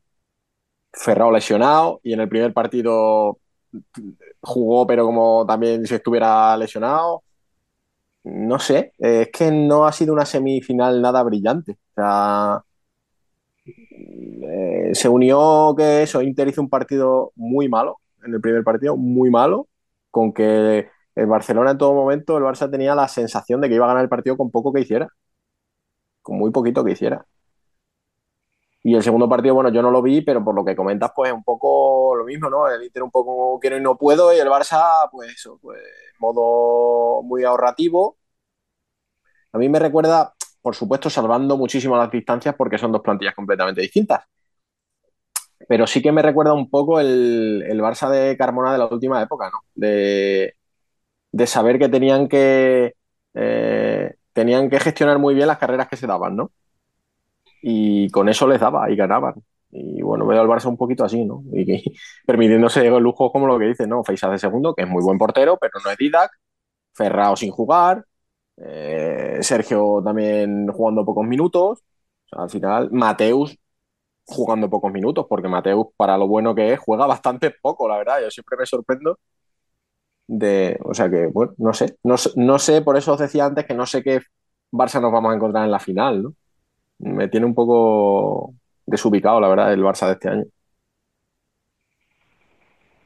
No sé si quieres tú decir algo, Biel, de este partido o... No, poco más. Esta lo que comentáis de Barça, creo que lo hemos visto durante toda la temporada, eh, que no sabemos si realmente son, se está reservando, si, luego ese... Mm, sinceramente no creo que sea exceso de confianza ni... Eh, no a mala, sino exceso de confianza en sus capacidades. Em, pero luego vemos que a lo mejor está eh, el hecho de no ir em, al máximo, al máximo nivel, sí que durante la temporada han tenido em, momentos complicados con las lesiones. Diego y Ferrao se han perdido, yo creo que más del 50% de los partidos. en las semifinales de la Copa del Rey tienen una baja importantísima como es la de Sergio Orzano. Mm, al fin, seguramente si hablamos de estos tres jugadores, son los más importantes seguramente en el vestuario del Barça y con lo que eso puede significar a nivel anímico. Pero, pero sí, que están, no sé si uno o varios peldaños por encima del resto.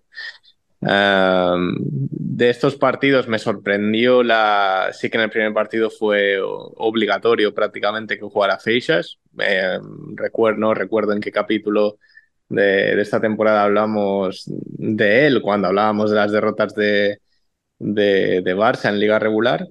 Y sinceramente me ha sorprendido el nivel competitivo y decisivo que ha demostrado en esta, en esta semifinal contra Inter.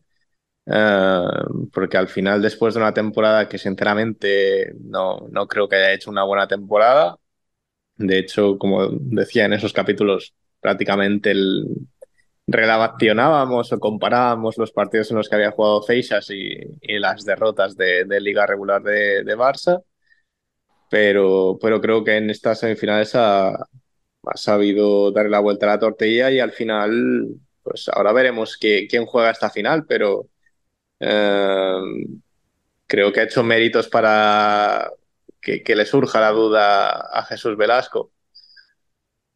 A mí no me cabe duda que la va a jugar Didac. ¿eh? O sea, tiene que, tiene que estar eh, lesionado de alguna manera Didac para, para, que no sea el portero titular de este Barça. Porque sí que a, a nivel de juego de pies eh, aporta mucho más que, que Miquel ¿vale? Y, y bajo palos, eh, yo creo que es incluso mejor. Entonces. Yo estoy ver. contigo, pero tú no te hubieras jugado un café, vamos a decir, a que Herida jugaba en segundo partido de la CIMI. Sí, sí. Este, eh, o sea, desde luego a mí me sorprendió el, sí. el ver que no jugaba ese partido. Pero, yo también. Yo, pero a ver, también, tampoco yo... era un partido decisivo dentro de lo que... No sé si, si se me entiende lo que quiero decir. Es decir, ese partido, sí, si lo ganas, estás en la final, pero si lo pierdes, tienes el siguiente en el Palau para acabar la eliminatoria. O sea, no es decisivo como tal. Entonces, igual te puedes hasta permitir el lujo. O sea, si este partido hubiera sido con Inter habiendo ganado el primero, no sé yo si lo hubiera jugado también. Bueno, aún así Rubén también te indica, pues eso, que el Barça va bastante sobrado, ¿no? Se puede permitir ciertos lujos que otros clubes no. bueno, de hecho, eh, en rueda de prensa, Dani, no sé si recuerdas, eh, Velasco hay un momento en el que no sé si iba a hablar sobre las bajas o... Y, hay un, un momento que se queda parado y dice, bueno, que aún así tenemos una gran plantilla. O sea, como que él mismo se da cuenta de que, de que está metiendo la pata si, si menciona eso. Porque al final, eh, lo hemos dicho otras veces, tú a un equipo cualquiera, vamos a decir cualquier equipo de primera división que no es a Barça, le quitas a Ferrao y le haces un destrozo. Si además le quitas a Sergio Lozano, el roto histórico. Pero este Barça tiene esa plantilla que sin ser muy larga y que probablemente sea incluso más corta el año que viene y que por ahí puede ser que tenga problemas por falta de efectivos, pero los que quedan son tan buenos que es lo que decimos, o sea, que es que, claro, o sea, no tenías a, a Lozano y a Ferrao, es que te quedaba gente como Mateus, como Sergio González, que ha hecho un año brutal, Adolfo, Pito, Diego. Claro, es que, ah, claro, o sea, tienes a Diego, luego tienes a un tío como Marcelo, a mí me encanta, pero que juega poquito, pero, pero, pero sabes que, que, siempre va a estar donde se le pide, o sea, que es de estos que ya a lo mejor el físico no lo acompaña, pero siempre sabe situarse bien en pista, sabe dónde tiene que ir, lo que tiene que hacer. Eh, que, que tiene muchos jugadores muy, muy buenos. Bueno, pues si os parece, vamos a analizar un poquito o a pronosticar qué esperamos de, de la final entre Jaén y Barça. Ignacio, ¿qué esperas de esta final? Yo espero mucho, yo espero muchísimo, porque, porque No, yo creo... cuando más esperamos.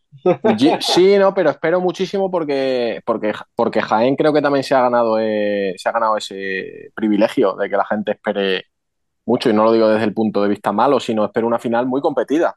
Es lo que os decía antes, ¿no? Eh, que al final nadie quiere jugar contra Jaén porque es un equipo incomodísimo eh, contra el que jugar. Y ojo que, ojo que, que como Jaén consiga algún punto en el Palau, eh, pu- pu, se complica mucho la cosa. Yo creo que, yo creo que ahí se va a centrar un poco. ¿Cuál- No sé cuál es el sistema este año, cuál es el sistema, ¿es 1-1 o Dos en el Dos, dos, Palau, uno. no. 2-2-1? Dos Pues- Palau, tercero en el Olivo. Pues con más razón, con más razón. O sea, yo creo que el objetivo de Jaén al final es sacar uno de los dos puntos en Barcelona y jugársela, jugársela en el Olivo. Eh, os lo digo, o sea, estoy deseando ver el Olivo. Ojalá en la retransmisión saquen una perspectiva eh, general del Olivo porque puede ser histórico, o sea, y se lo merecen, ¿no? Eh, en cuanto a, en cuanto a la expectativa de lo que es el juego en sí, es que a lo mejor es verdad que Jaén no juega muy espectacular, pero ¿qué consideramos como espectacular? A mí, a mí ver a un tío como Alan Brandy me parece algo espectacular, de verdad os lo digo. O sea, me parece algo brutal el despliegue de, el despliegue de coraje, de, de- de- lucha, de, de inteligencia, porque es que siempre nos centramos en que es un tío muy peleón, pero es que ese tío, ese tío tiene que tener un coeficiente intelectual bastante, bastante alto.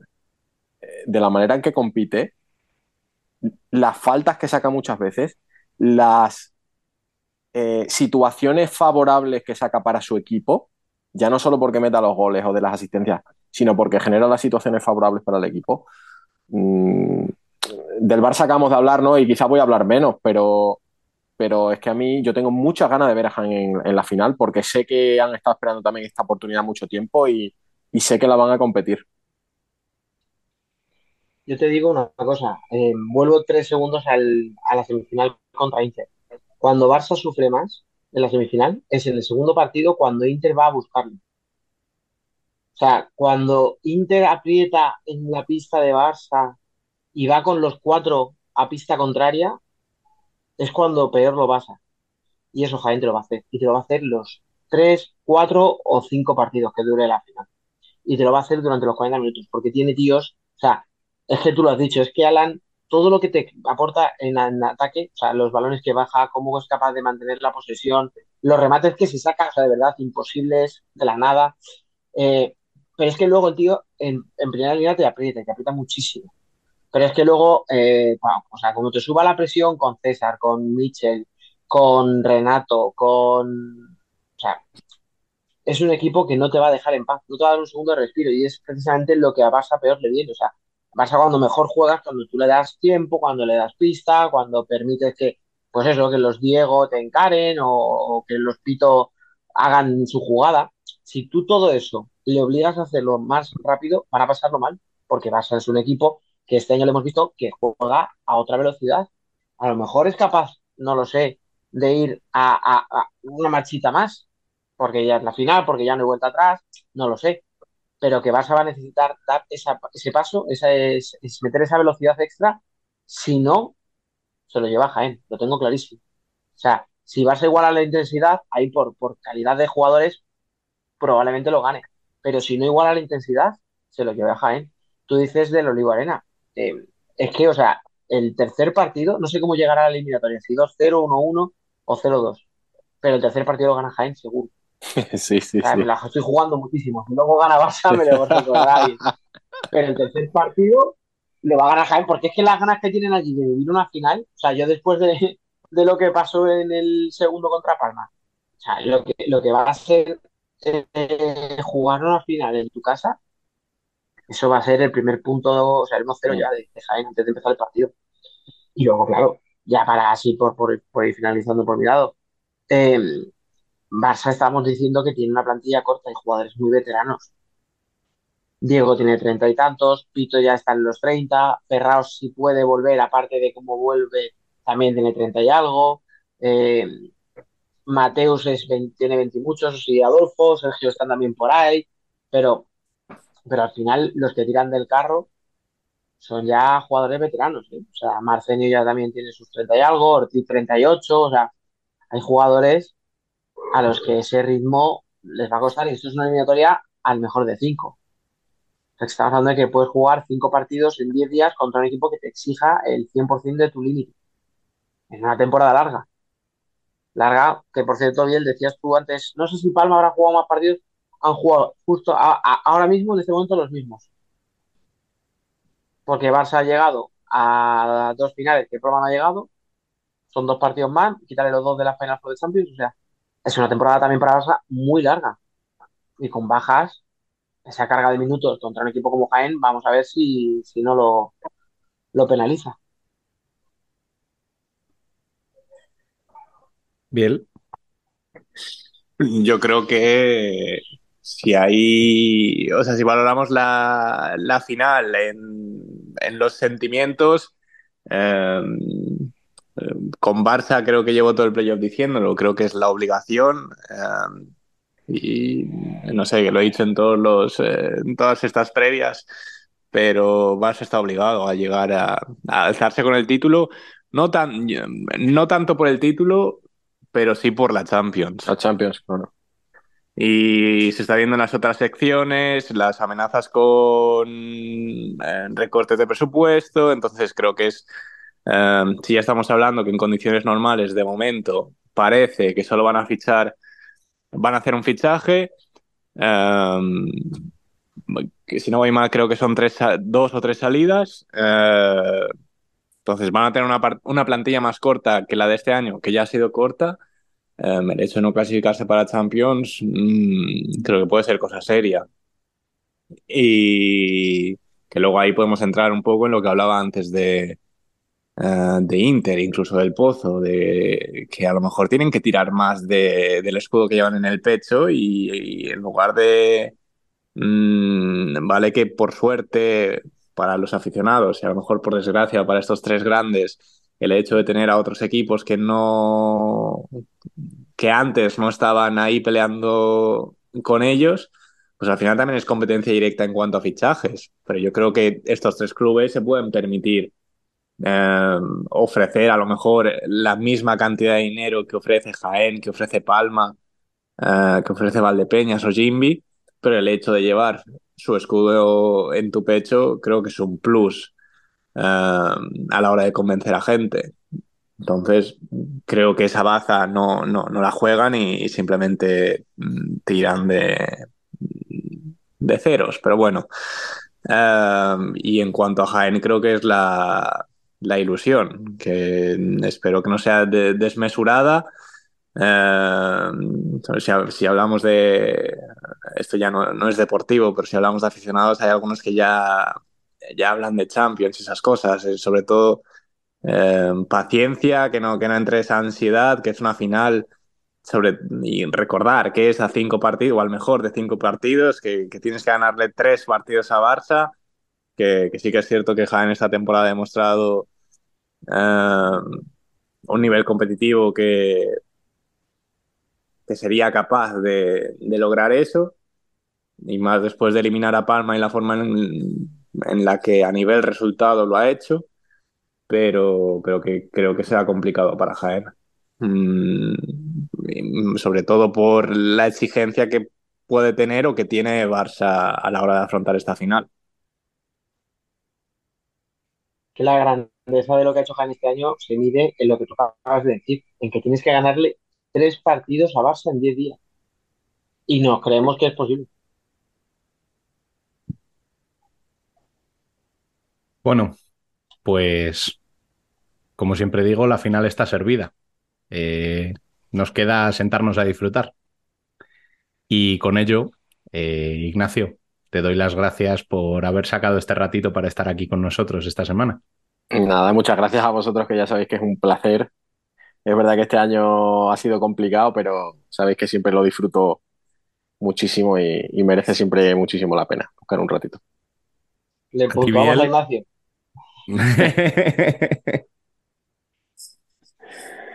Yo este año como el Inter, este año como el Inter. Subidas y bajadas.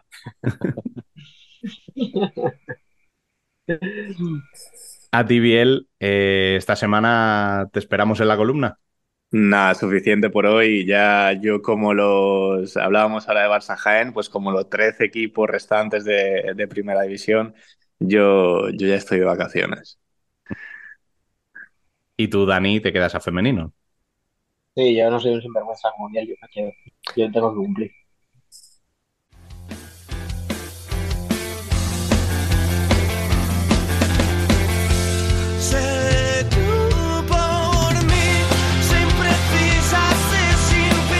Nosotras también somos futsal.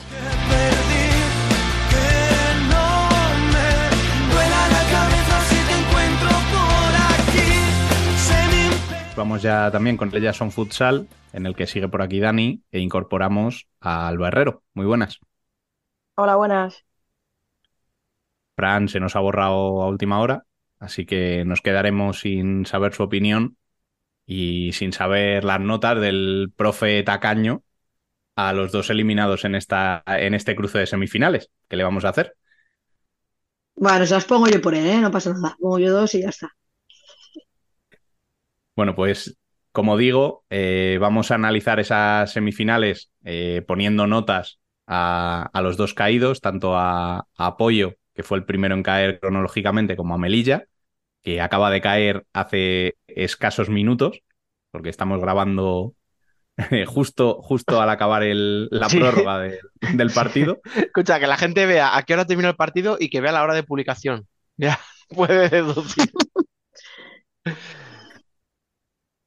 Pero bueno, eh, lo dicho, vamos primero con la eliminatoria que terminó antes, eh, ese eh, Burela Pollo, en el que Pollo cayó en dos partidos. Alba, ¿qué nota le ponemos a las gallegas? Hombre, yo no les puedo poner.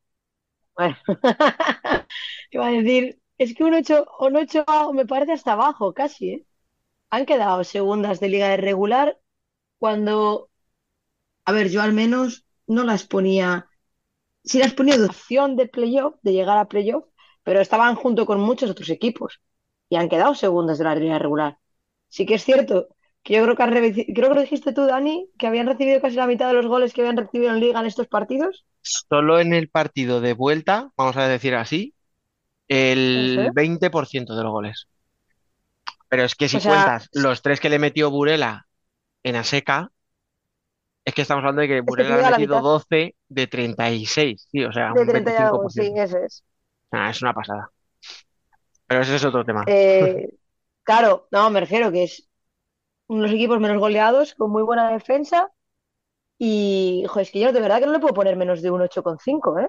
Y me voy a quedar con las ganas de ponerle el 9, porque han flojeado a final de temporada. Creo que físicamente les ha costado. Han tenido sus bajas, la baja de Marta Peñalver es complicada porque daba muchos minutos, pero creo que han hecho muy buena temporada. Así que va, 8,5. Me quedo con eso. Co- Pero, pero ¿le das el 8,5 porque lo crees o porque como ha dicho antes Rubén, ¿no? Como no está Fran, alguien tiene que ser el duro. Yo le doy el sobresaliente. Ah, Oh, o sea, ha dicho que iba a coger el relevo de Fran y lo ha cogido, pero vamos. O sea, a ver, no, Quien, quien oye, no tenga, no, que- escucha, fuera broma, yo te entiendo, pero que quien no tenga antecedentes y diga, oye, pues un equipo que ha caído como ha caído en Liga y tal, pues un 8,5 está muy bien. Yo creo que viniendo de donde venía Apoyo, o sea, hablamos de un equipo que a falta de 5 o 6 jornadas ya estaban celebrando su mayor incluso. puntuación histórica. Sí, sí, pero es que eh, incluso llegaron a pelearle a Futsi la primera plaza, hasta Sí, falta sí, sí. de, ¿de Sí, qué? ¿De dos? ¿De tres jornadas? Eh, tampoco podemos pedirle mucho más a un equipo que hasta ahora Pero escucha no que había está sido bien, candidato. me gusta, porque si todos dijéramos lo mismo, esto sería muy aburrido. No, Vos yo tú le vas a poner más nota, ¿no? O sea, soy yo yo, la tacaña. Yo, yo le doy un sobresaliente. Para mí la Sí, temporada de Pollo es un sobresaliente. Pensar que al final, eh, yo, yo te digo el por qué le doy el sobresaliente. Eh, en Copa no entra en la fase final porque tiene que ir a la estación, precisamente contra Futsi. Y es que hablamos de que solo Futsi y Burela son los únicos que han podido ganarle en todo el año. Claro, al final no ha llegado a una final de liga, no ha llegado a, unos, a una fase final de la Copa de la, de la Reina. Parece que se queda un poco a lo mejor de decir, pero claro, las sensaciones es de que hay un equipo aquí para, para construir algo, no voy a decir para muchos años, tal, no, no, para construir. Creo que López Tuya encontró el punto al equipo muy rápido, le, le puso un, modo- un estilo de juego que a lo mejor no es muy vistoso, pero ha sido muy fiable, un equipo rocoso, un equipo que se ha montado muy bien. Claro, ¿qué pasa? Que esa, esa rocosidad, ¿no? Esa, esa, esa- ese pozo Decías la, la ba- la bajada de, de Marta Peñalver, súper importante por, la experiencia que tiene, por la rotación que te aportaba, etcétera, pero al final tenía más jugadoras para cubrir esa posición.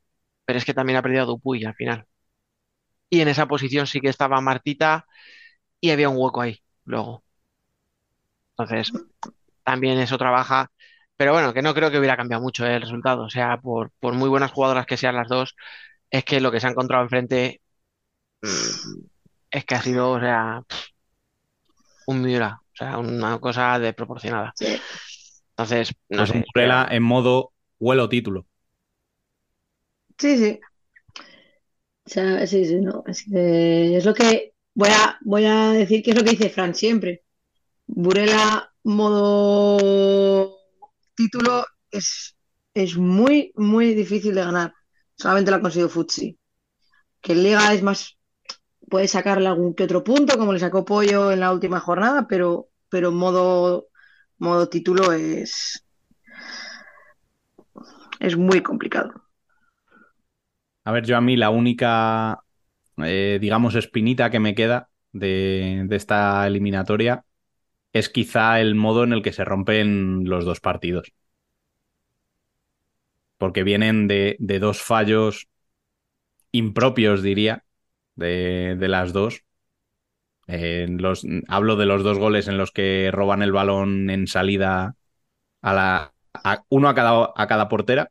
De, de hecho, hubo solidaridad en, en la otra portería y Josi también tuvo una parecida. Sí, Lo que pasa sí, que sí. la de Josi, pues con, con el partido 4-1, 5-1 ya no se, no se nota, pero sí, sí, o sea, la tuvo Sandra el primer día, la tuvo Elena luego, no, la tuvo, de hecho la tuvo Josi primero Sí, sí, sí, la y tiene yo luego la, y luego la tuvo, la tuvo Elena, sí, no, no ha sido la mejor eliminatoria para las porteras, la verdad. Pero bueno, no sé, al final sí, o sea, si queréis hablar del partido, yo creo que en los últimos minutos del segundo partido ya se vio un poco lo que, lo que pasaba. O sea, Burela iba con una marcha más, presiona, iba a presionar a apoyo a su propia portería. Hay dos goles que ya se ve que ni recupera la jugadora de pollo, que ya se quedan paradas. Hay otro que pilla a Martita de portera y le meten en el gol, pues por- porque como se lo meterías a un juvenil, pero no porque Martita sea mala jugadora, sino porque no es portera y, y está ahí un poco de, bueno, pues es que me encara una tía.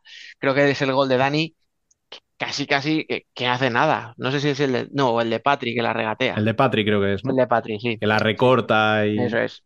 El de Dani es una definición que se pone No, no, no. nerviosísima, vamos. Sí, muy, muy de otra, ¿qué tal? ¿Sabes? Eh, de, tenemos, de hecho, creo que va a ser la primera de las bastantes veces que lo diga en este debate, cómo están las jovencitas, ¿eh? O sea, las generaciones nuevas pegarán muy fuerte, pero las treinta y mucho añeras, joder, o treinta y poco añeras, porque desde los hay alguna Los con 30 y- 30, eh, los 30 son los nuevos 20, Dani. Cago en la leche, tío. O sea, el nivel que está dando Dani en los últimos meses es brutal. O sea, pero, pero bueno, o sea, eh, tampoco estamos descubriendo nada, ¿eh? O sea, no, no, no venimos aquí a decir obviedades. Lleva así toda la temporada, ¿eh? Sí que es cierto que estos últimos meses, incluso más, pero la temporada ha sido muy buena. Creo que leía, y perdona a quien lo dijera, que no me acuerdo, que llevaba siete partidos seguidos marcando o algo así. O sea, Casi nada. Pero es que miras los partidos y dices, es que encima no han sido todos, con todos los respetos, no, han sido todos un tel deportivo, ¿sabes? está por ahí en medio. Os digo uno porque me acuerdo de él, ¿no? Es que ha sido jugar contra Apoyo allí en Liga, jugar contra Apoyo allí en, en playoff, o sea, volver a jugar aquí en casa, o sea, le- y a todo esto, Burel haciéndolo más difícil todavía sin cierre. Cierto es. Mm, bueno, pues ha puesto a Emily y ha tirado. Pero Pues como Que no cuando es tú... poco, ¿eh? O sea, Bueno, no, pero, pero escucha, No, no, eh, Emily y Peque te pueden hacer eso, pero no son eso. No, no, No, no, es que yo claro. creo Y que que pierdes mucho delante. eso es, que las desaprovechas teniéndolas ahí atrás. Sí. Mm. sí. Pero cuando tienes que verdad, posición, claro, al final es verdad que tienes a- son dos jugadoras que una por corpulencia y la otra por movilidad te pueden dar las dos alternativas, ¿no? Digamos, un cierre más que sea para anticiparse, tal, y una cierre que a lo mejor puede más fijar, pero claro, o sea, bueno, pues mm, vamos a ver qué pasa cuando Futsi se te plante con Irene Córdoba y luego con Becha, que son dos tías que saben pegarse ahí arriba muy bien. Bueno, que veo que os adelantáis, que estáis ya analizando finales y nos queda todavía una semifinal por, por desgranar, eh, que es, ya digo, la que acaba de terminar hace escasos momentos, que sí que ha ido a tercer partido y en la que Futsi Atlético Navalcarnero ha acabado ganando a Melilla Capital Sport Torreblanca eh, en la prórroga, en este tercer partido también. Dani, ¿qué nota le podemos poner a Melilla? Pues es curioso, porque le ha hecho sufrir muchísimo más a Futsi de lo que le ha hecho sufrir Pollo. O sea, dos prórrogas, unos penaltis, pero, pero creo que, que le voy a dejar en notable. Y un notable raspado. Yo tenía muchas esperanzas, decía tú, o sea, decías tú, Alba, ¿no? Que, que Pollo era ese equipo que pensábamos que podía estar ahí, pero que podía estar pues como un Alcorcón, un Roldán, un, ¿no? Un Marín si se hubiera dado la temporada como pensábamos que se podía dar, ¿no? Un- una clase media ahí, ¿qué tal? Yo a Torreblanca ya le ponía un pasito por delante de estos equipos. Y ha sido cuarto en liga regular, y, en, y es que en las eliminatorias eh, le pasó, con- a lo mejor ha sido mala suerte de enfrentarse a Futsi y al gen competitivo que tiene la jugadora de Futsi, pero claro, si no hubiera sido Futsi hubiera sido Burela. Y en eso los dos equipos son iguales, o sea, tienen un, carácter y un apretar cuando hay que apretar en los momentos clave que a mí me ha faltado. O sea, eh, me ha faltado ver a esas jugadoras, a esa Juliana, a esa Vía, a esa, si me apuráis, hasta Mandiña, que, joder, que en Liga han demostrado que son muy buenas. Me ha faltado verlas un poquito más en, los momentos clave. Creo que no es un tema tanto de dirección de banquillo como que las jugadoras no se lo han creído o no, se han visto superadas. O sea, yo veía a Leti con sus 333 años y, y veía a, a Ame Romero, ¿veis cómo íbamos a sacar el tema de la edad? O y veo a Ame Romero que termina la eliminatoria, ha pasado a la final y la celebración es agacharse doblada, sujetándose las piernas porque no puede con su alma, después de haberse metido, pues qué te digo yo, probablemente 33 minutos en la eliminatoria, o sea, en este partido, otros treinta y tantos el otro día y otros 30 en el primero. Claro, ves la actitud de jugadoras muy veteranas con la pechada de minutos que se han metido y ves que las de Torreblanca van con la pierna más floja, que, que no van a un balón dividido, que el balón se queda muerto y se quedan mirando, y a mí me ha faltado. O sea, obviamente no voy a sorprender ni mucho menos porque han, estado en, a un penalti o a dos penaltis de, llegar a, las semis de la Copa. Han estado a dos minutos escasos, ¿no? De, de jugarse otra vez en penaltis la, la final de liga. Pero por el tipo de jugadoras que tenía, por tal, también es verdad que también ha tenido problemas. También ha tenido bajas. Ha, ha perdido a Ana Luisa todo el año, que es una jugadora que hubiera sido fundamental. Pero bueno, no sé. Creo que es notable, estoy siendo generoso. eh, yo puedo decir todo lo que ha dicho Dani. Totalmente de acuerdo. Es que me dejéis hablar y me enrollo. Perdón. Ya, ya, no te he visto y digo, bueno, pues nada. Eh, es que si has tocado todos los temas, Dani, eh, ¿qué- ¿de qué hablo yo? Es que, o sea, muy mal. Eh, les pongo, les pongo notable. Les voy a poner igual un notable raspado, un poco más alto. Sí que es cierto, venga, les voy a dejar en un 7,5. Un poquito más alto. Eh, que me, me gusta esto de poner notas así a la baja como Flam. Pero por lo que tú dices, Dani, porque al final sí que yo también esperaba un poco más de Melilla, solamente con las jugadoras que tenía y a principio de temporada esperaba más y al final ha habido un momento que han, han sufrido para entrar en el cuarto, en el cuarto puesto. Luego ya no, lo han tenido, pero ha habido un momento de duda, De mucha duda por parte del equipo. Y tampoco creo que sea un problema, obviamente, de dirección, creo que es más problema de que las jugadoras que lo están haciendo muy, lo están haciendo muy bien durante la liga, en ciertos momentos, que eran momentos importantes de partido decisivo para ganar, tanto en Copa como a veces en Liga o, o ahora, y no han aparecido. Pero no es solamente, tú ya sabes que te vas a enfrentar a un gen competitivo como puede ser Fuchi o Burela, pero que te metan dos goles, creo que fue en este partido en dos minutos, no es que no te, es que no has, no has entrado ni en el partido. No es que Futsi tenga un juego competitivo, es que tú no has llegado al partido a tiempo. Porque jugándotelo todo como te lo estás jugando, creo que, es- creo que son dos minutos, ¿eh? Los que tarda. No creo que llegue a tres, es que no me acuerdo ahora, de este último partido. Que Futsi llega a 2-0. No, sí, sí, O dos sea, te has, minutos que- escasos. te has quedado a mitad de Mm. camino. Eso es falta de concentración al principio del partido, o nervios o lo que tú quieras. Mm. Pero, eh, o sea, y le lleva pasando durante el principio de temporada, donde, durante esa temporada. que lo lleva diciendo Morenín, que lo decimos, lo hemos dicho muchos do- domingos. Eh, falta entrar en el partido, no entramos a tiempo al partido. Pues ha pasado. Y les pasó en Copa y les pasa ahora. Y les ha pasado hoy. Creo que te Entonces, digo, y se ve, por eso yo, perdón, decía lo de la dirección de partido, o sea, de- del equipo, que creo que no está el problema ahí, porque cuando han tenido que jugar de cinco, con todo perdido, se ha visto que había jugadas, que había variedad, que había estrategia, sí, que, que, que las jugadoras, o sea, cuando ya lo vean todo perdido y, le- y les dices, venga, ahora, salir de cinco y hacer lo que hemos entrenado, se ve. sí. Es más, había un al principio del juego de 5 sí que es cierto que Lega estaba más en una banda, la cambia al medio y es cuando generan más ocasiones. Entonces, sí se ha visto un, un equipo trabajado, pero en momentos puntuales has perdido la concentración o, o- o no ha salido bien y no puedes despistarte un segundo contra Futsi. Da igual que tenga seis jugadoras, como si tiene cuatro. O sea, es Futsi. Lo va a dar todo cada balón. Y, y que gol, probablemente, esa contra de Becha, que no, eh, no son capaces de pararla, que Becha se- se- ha jugado lo mismo, o sea, otros 30 minutos ha jugado. Y en la prórroga se ha recorrido medio campo, hay dos jugadoras de, Torre, de Torreblanca a pararla y no han podido. Y ha dado el, segundo, el balón al segundo palo donde estaba Ame. Mm. En el- la prórroga. Becha, Becha que acaba de cumplir 32 años. Es que de verdad, o sea,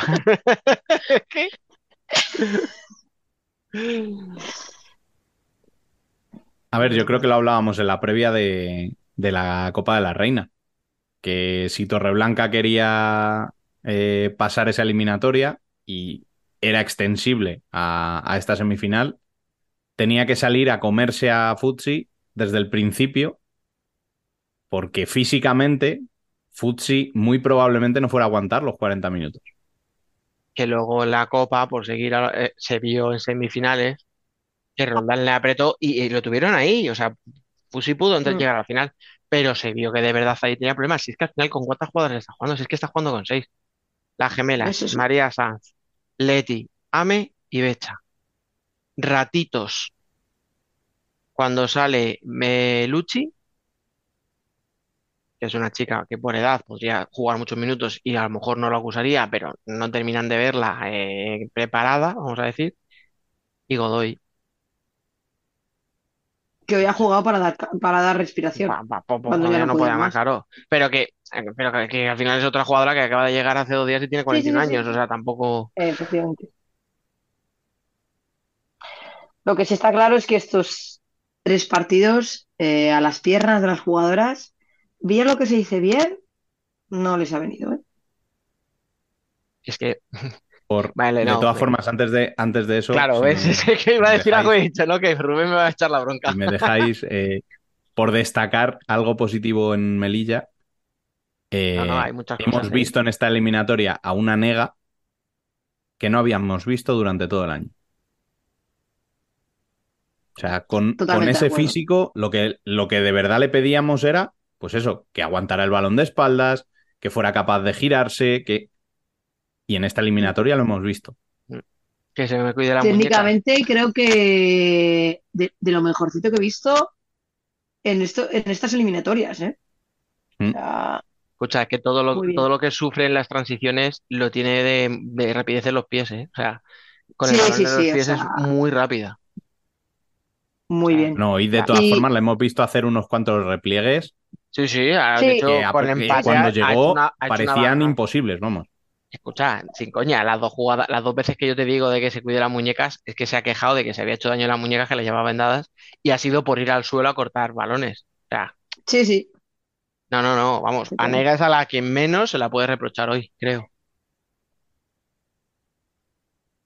Y, Eh, bueno, bueno. pues viniendo de donde veníamos, quiero decir, de lo que habíamos dicho, es un paso para, es un paso muy adelante de esa jugadora, lo que pasa. Sí, sí, ade- además era, era de las, ju- hoy ha sido de las jugadoras que más peligro ha creado.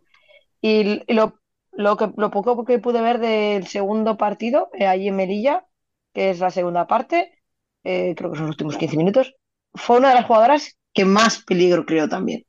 Sí, sí, fue espectacular. Fue, o sea, sea, a a nivel- nivel de juego, para mí jugó incluso mejor. Hoy ha metido Sí, los sí. dos primeros goles y tal, pero a nivel de juego, para mí jugó mejor en el segundo partido que el tercero incluso.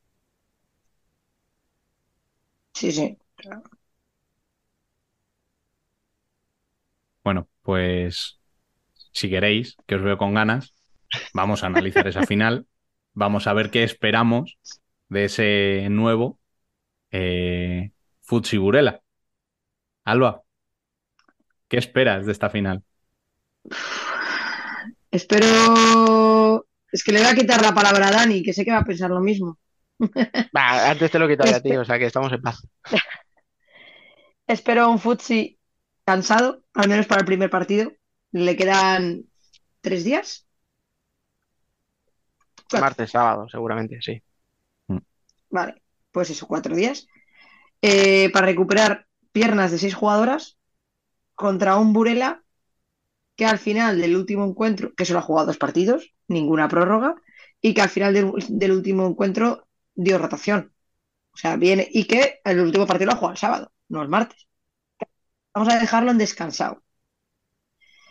Creo que Futsi va a sufrir mucho físicamente, sobre todo, ya te digo, en el primer partido. Luego el segundo, eh, cualquier cosa puede pasar, ¿eh? Pero en el primer partido sí que creo que va a sufrir bastante. A ver, eh, es que es que es muy difícil analizar este partido o esta eliminatoria si no hablamos de- del tema físico. Es, es que tú dices, pues si es que cómo no vamos a mencionarlo. Si es que eh, las jugadoras de fútbol si van a llegar a lo mejor con 90 minutos en las piernas cada una y las de Burela pues van a llegar con 30 y algo y además habiendo jugado el segundo partido con la segunda parte prácticamente de paseo. O sea, entonces, es que tiene que Y notarse ese después de toda la temporada, Dani. Es que es después de toda la temporada. Claro. Que Futsi ya lleva arrastrando últimas jornadas, bueno, desde la Copa, con muy poquita gente, que no le está dando tiempo a recuperar. Que es que es lo que tú has dicho. Hoy Ame Romero acaba el partido. En, en vez de celebrarlos, Jesús estaba pidiendo oxígeno, en plan, un poquito. ¿Qué? Porque es que no le daban. Que por cierto, ¿qué nivel está, qué nivel está, está demostrando? O sea, Sí, sí.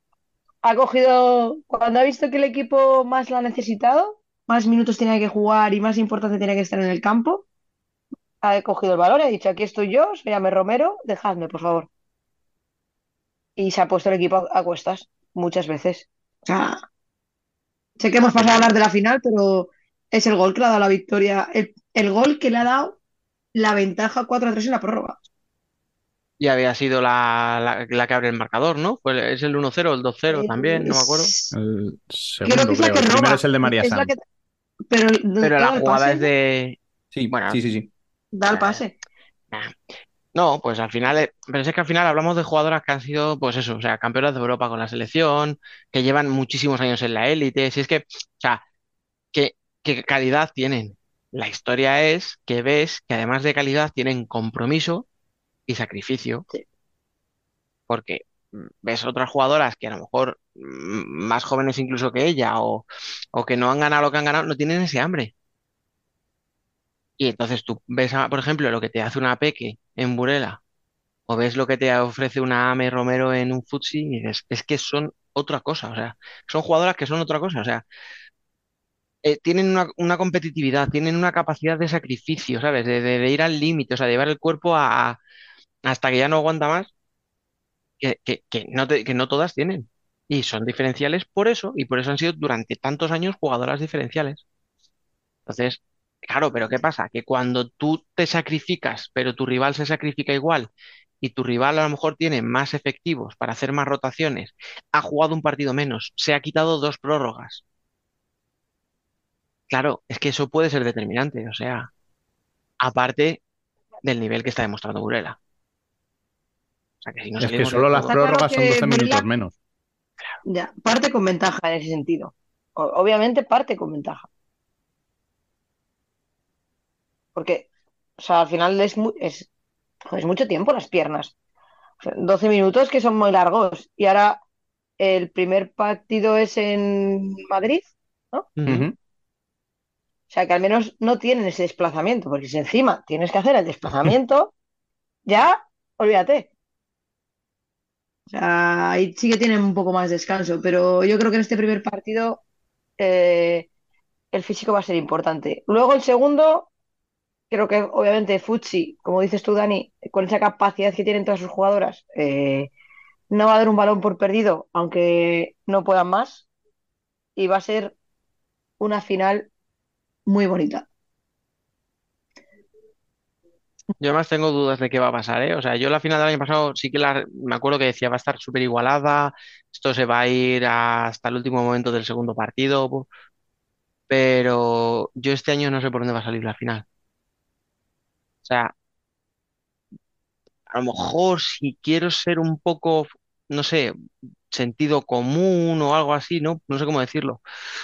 Piensas, bueno, Burela tiene mucha ventaja, por lo que decía, porque está mucho más descansado y, y lo que os he dicho, porque, o sea, ha llegado en un nivel increíble. O sea, están todas las jugadoras enchufadas. O sea, eh, Dani, hemos dicho ya cómo está jugando. Peque siempre da el, el nivel cuando hay que darlo en estos partidos, pero es que el nivel que está dando Irene Samper. Ya, jaja, jiji, decirme que no, por favor, porque parece que solo lo digo por hacer la broma. Es que si no lo dices, revientas, ¿eh? No, es que la que reventó el partido fue ella, que a los 30 segundos te mete un pepinazo a la escuadra y dice, bueno, pues Sí, hasta aquí, bube pollo. ¿Sabes? Ya te, ya te puedes ir a casa. Estoy de acuerdo, ¿eh? Estoy de acuerdo. Totalmente de acuerdo, pero estaba esperando a que lo dijeras tú, obviamente. ¿Para qué lo iba a decir? Si ya lo Hombre, ibas es a que, decir. es que está a una marcha por encima del resto y ya lo hemos dicho en otros programas, es que encima está con gol. Sí, sí, sí. Efectivamente. Claro, o sea, es que el, el puntito de velocidad que tiene Irene, encima con gol. Emily, que te puede meter un gol en cualquier jugada desde cualquier posición del campo. Peque, que sabes que va a ir a muerte a por todos los balones. Eh, Dani, que está jugando en el pívot a un nivel increíble. Antía quizás ha bajado un pelín, o está un pelín, bueno, o sea, la veo intensa como es ella, pero un pelín más fallona de lo habitual. Patri a Igual lo puede ser mejor, cansancio de toda la claro, temporada, ¿eh? claro, o sea, Patri a lo mejor tampoco está ahora a un nivel superlativo. Por ejemplo, creo que también desde, desde la Copa la he visto un pelín por debajo de, de lo que estaba. Sí, pero, pero Patri tiene que es que la agita si se le caen los goles. Claro. Está donde tiene que estar. Donde hay que estar, está siempre. O sea, yo no sé cómo lo hace. Igual siempre está. Mm, ya os digo, o sea, es cuestión de ver ahora, pues esos emparejamientos que puede haber en el, partido, ¿no? O sea, lo que os decía, a ver quién coge a Irene Córdoba, a ver quién coge a, Becha cuando salgan por Futsi.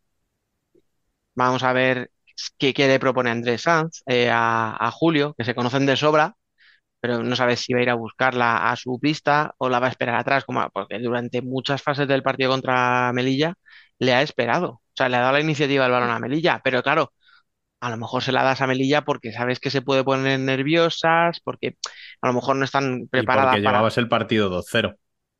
No, pero ya el otro día en Melilla también le cedió un poco el balón, ¿eh? O sea, entonces, eso voy. O sea, la eliminatoria de allí en Melilla, el partido estaba 2-0 también.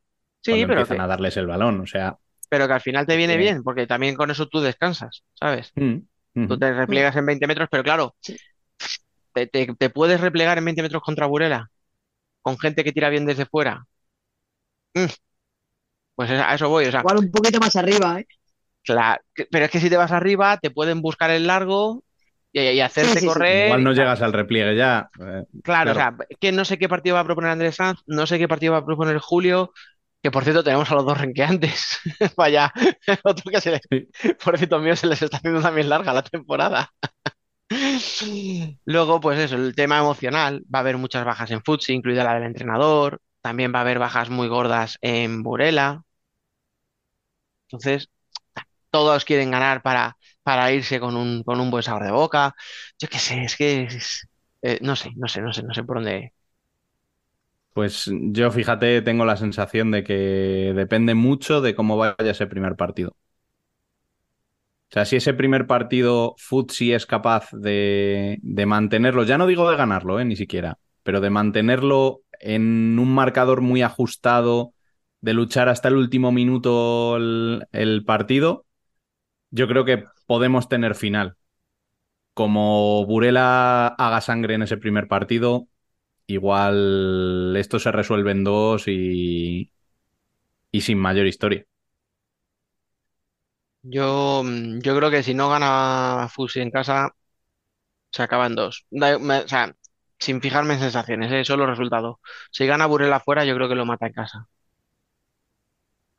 Ahora, que si gana Fusi en casa, me creo que haya tercero y niégale tú a Fusi en la estación la posibilidad de ser campeona. Entonces, por eso os decía, ¿ves? Que hay muchas variables y, y no tengo claras casi, casi ninguna. Yo no sé lo que va a pasar, pero yo, yo un tercer partido tampoco lo veo mal para el espectador. O sea, los dos equipos no van a estar nada de acuerdo con lo que voy a decir, pero otro partido más que nos llevamos. Yo soy neutral en el primero. En el segundo voy con quien haya perdido el primero, para que haya tercero, como tú dices. Eso, eso. Bueno, pues no sé si tenéis algo más que decir. Yo creo que, que queremos que empiece ya. básicamente.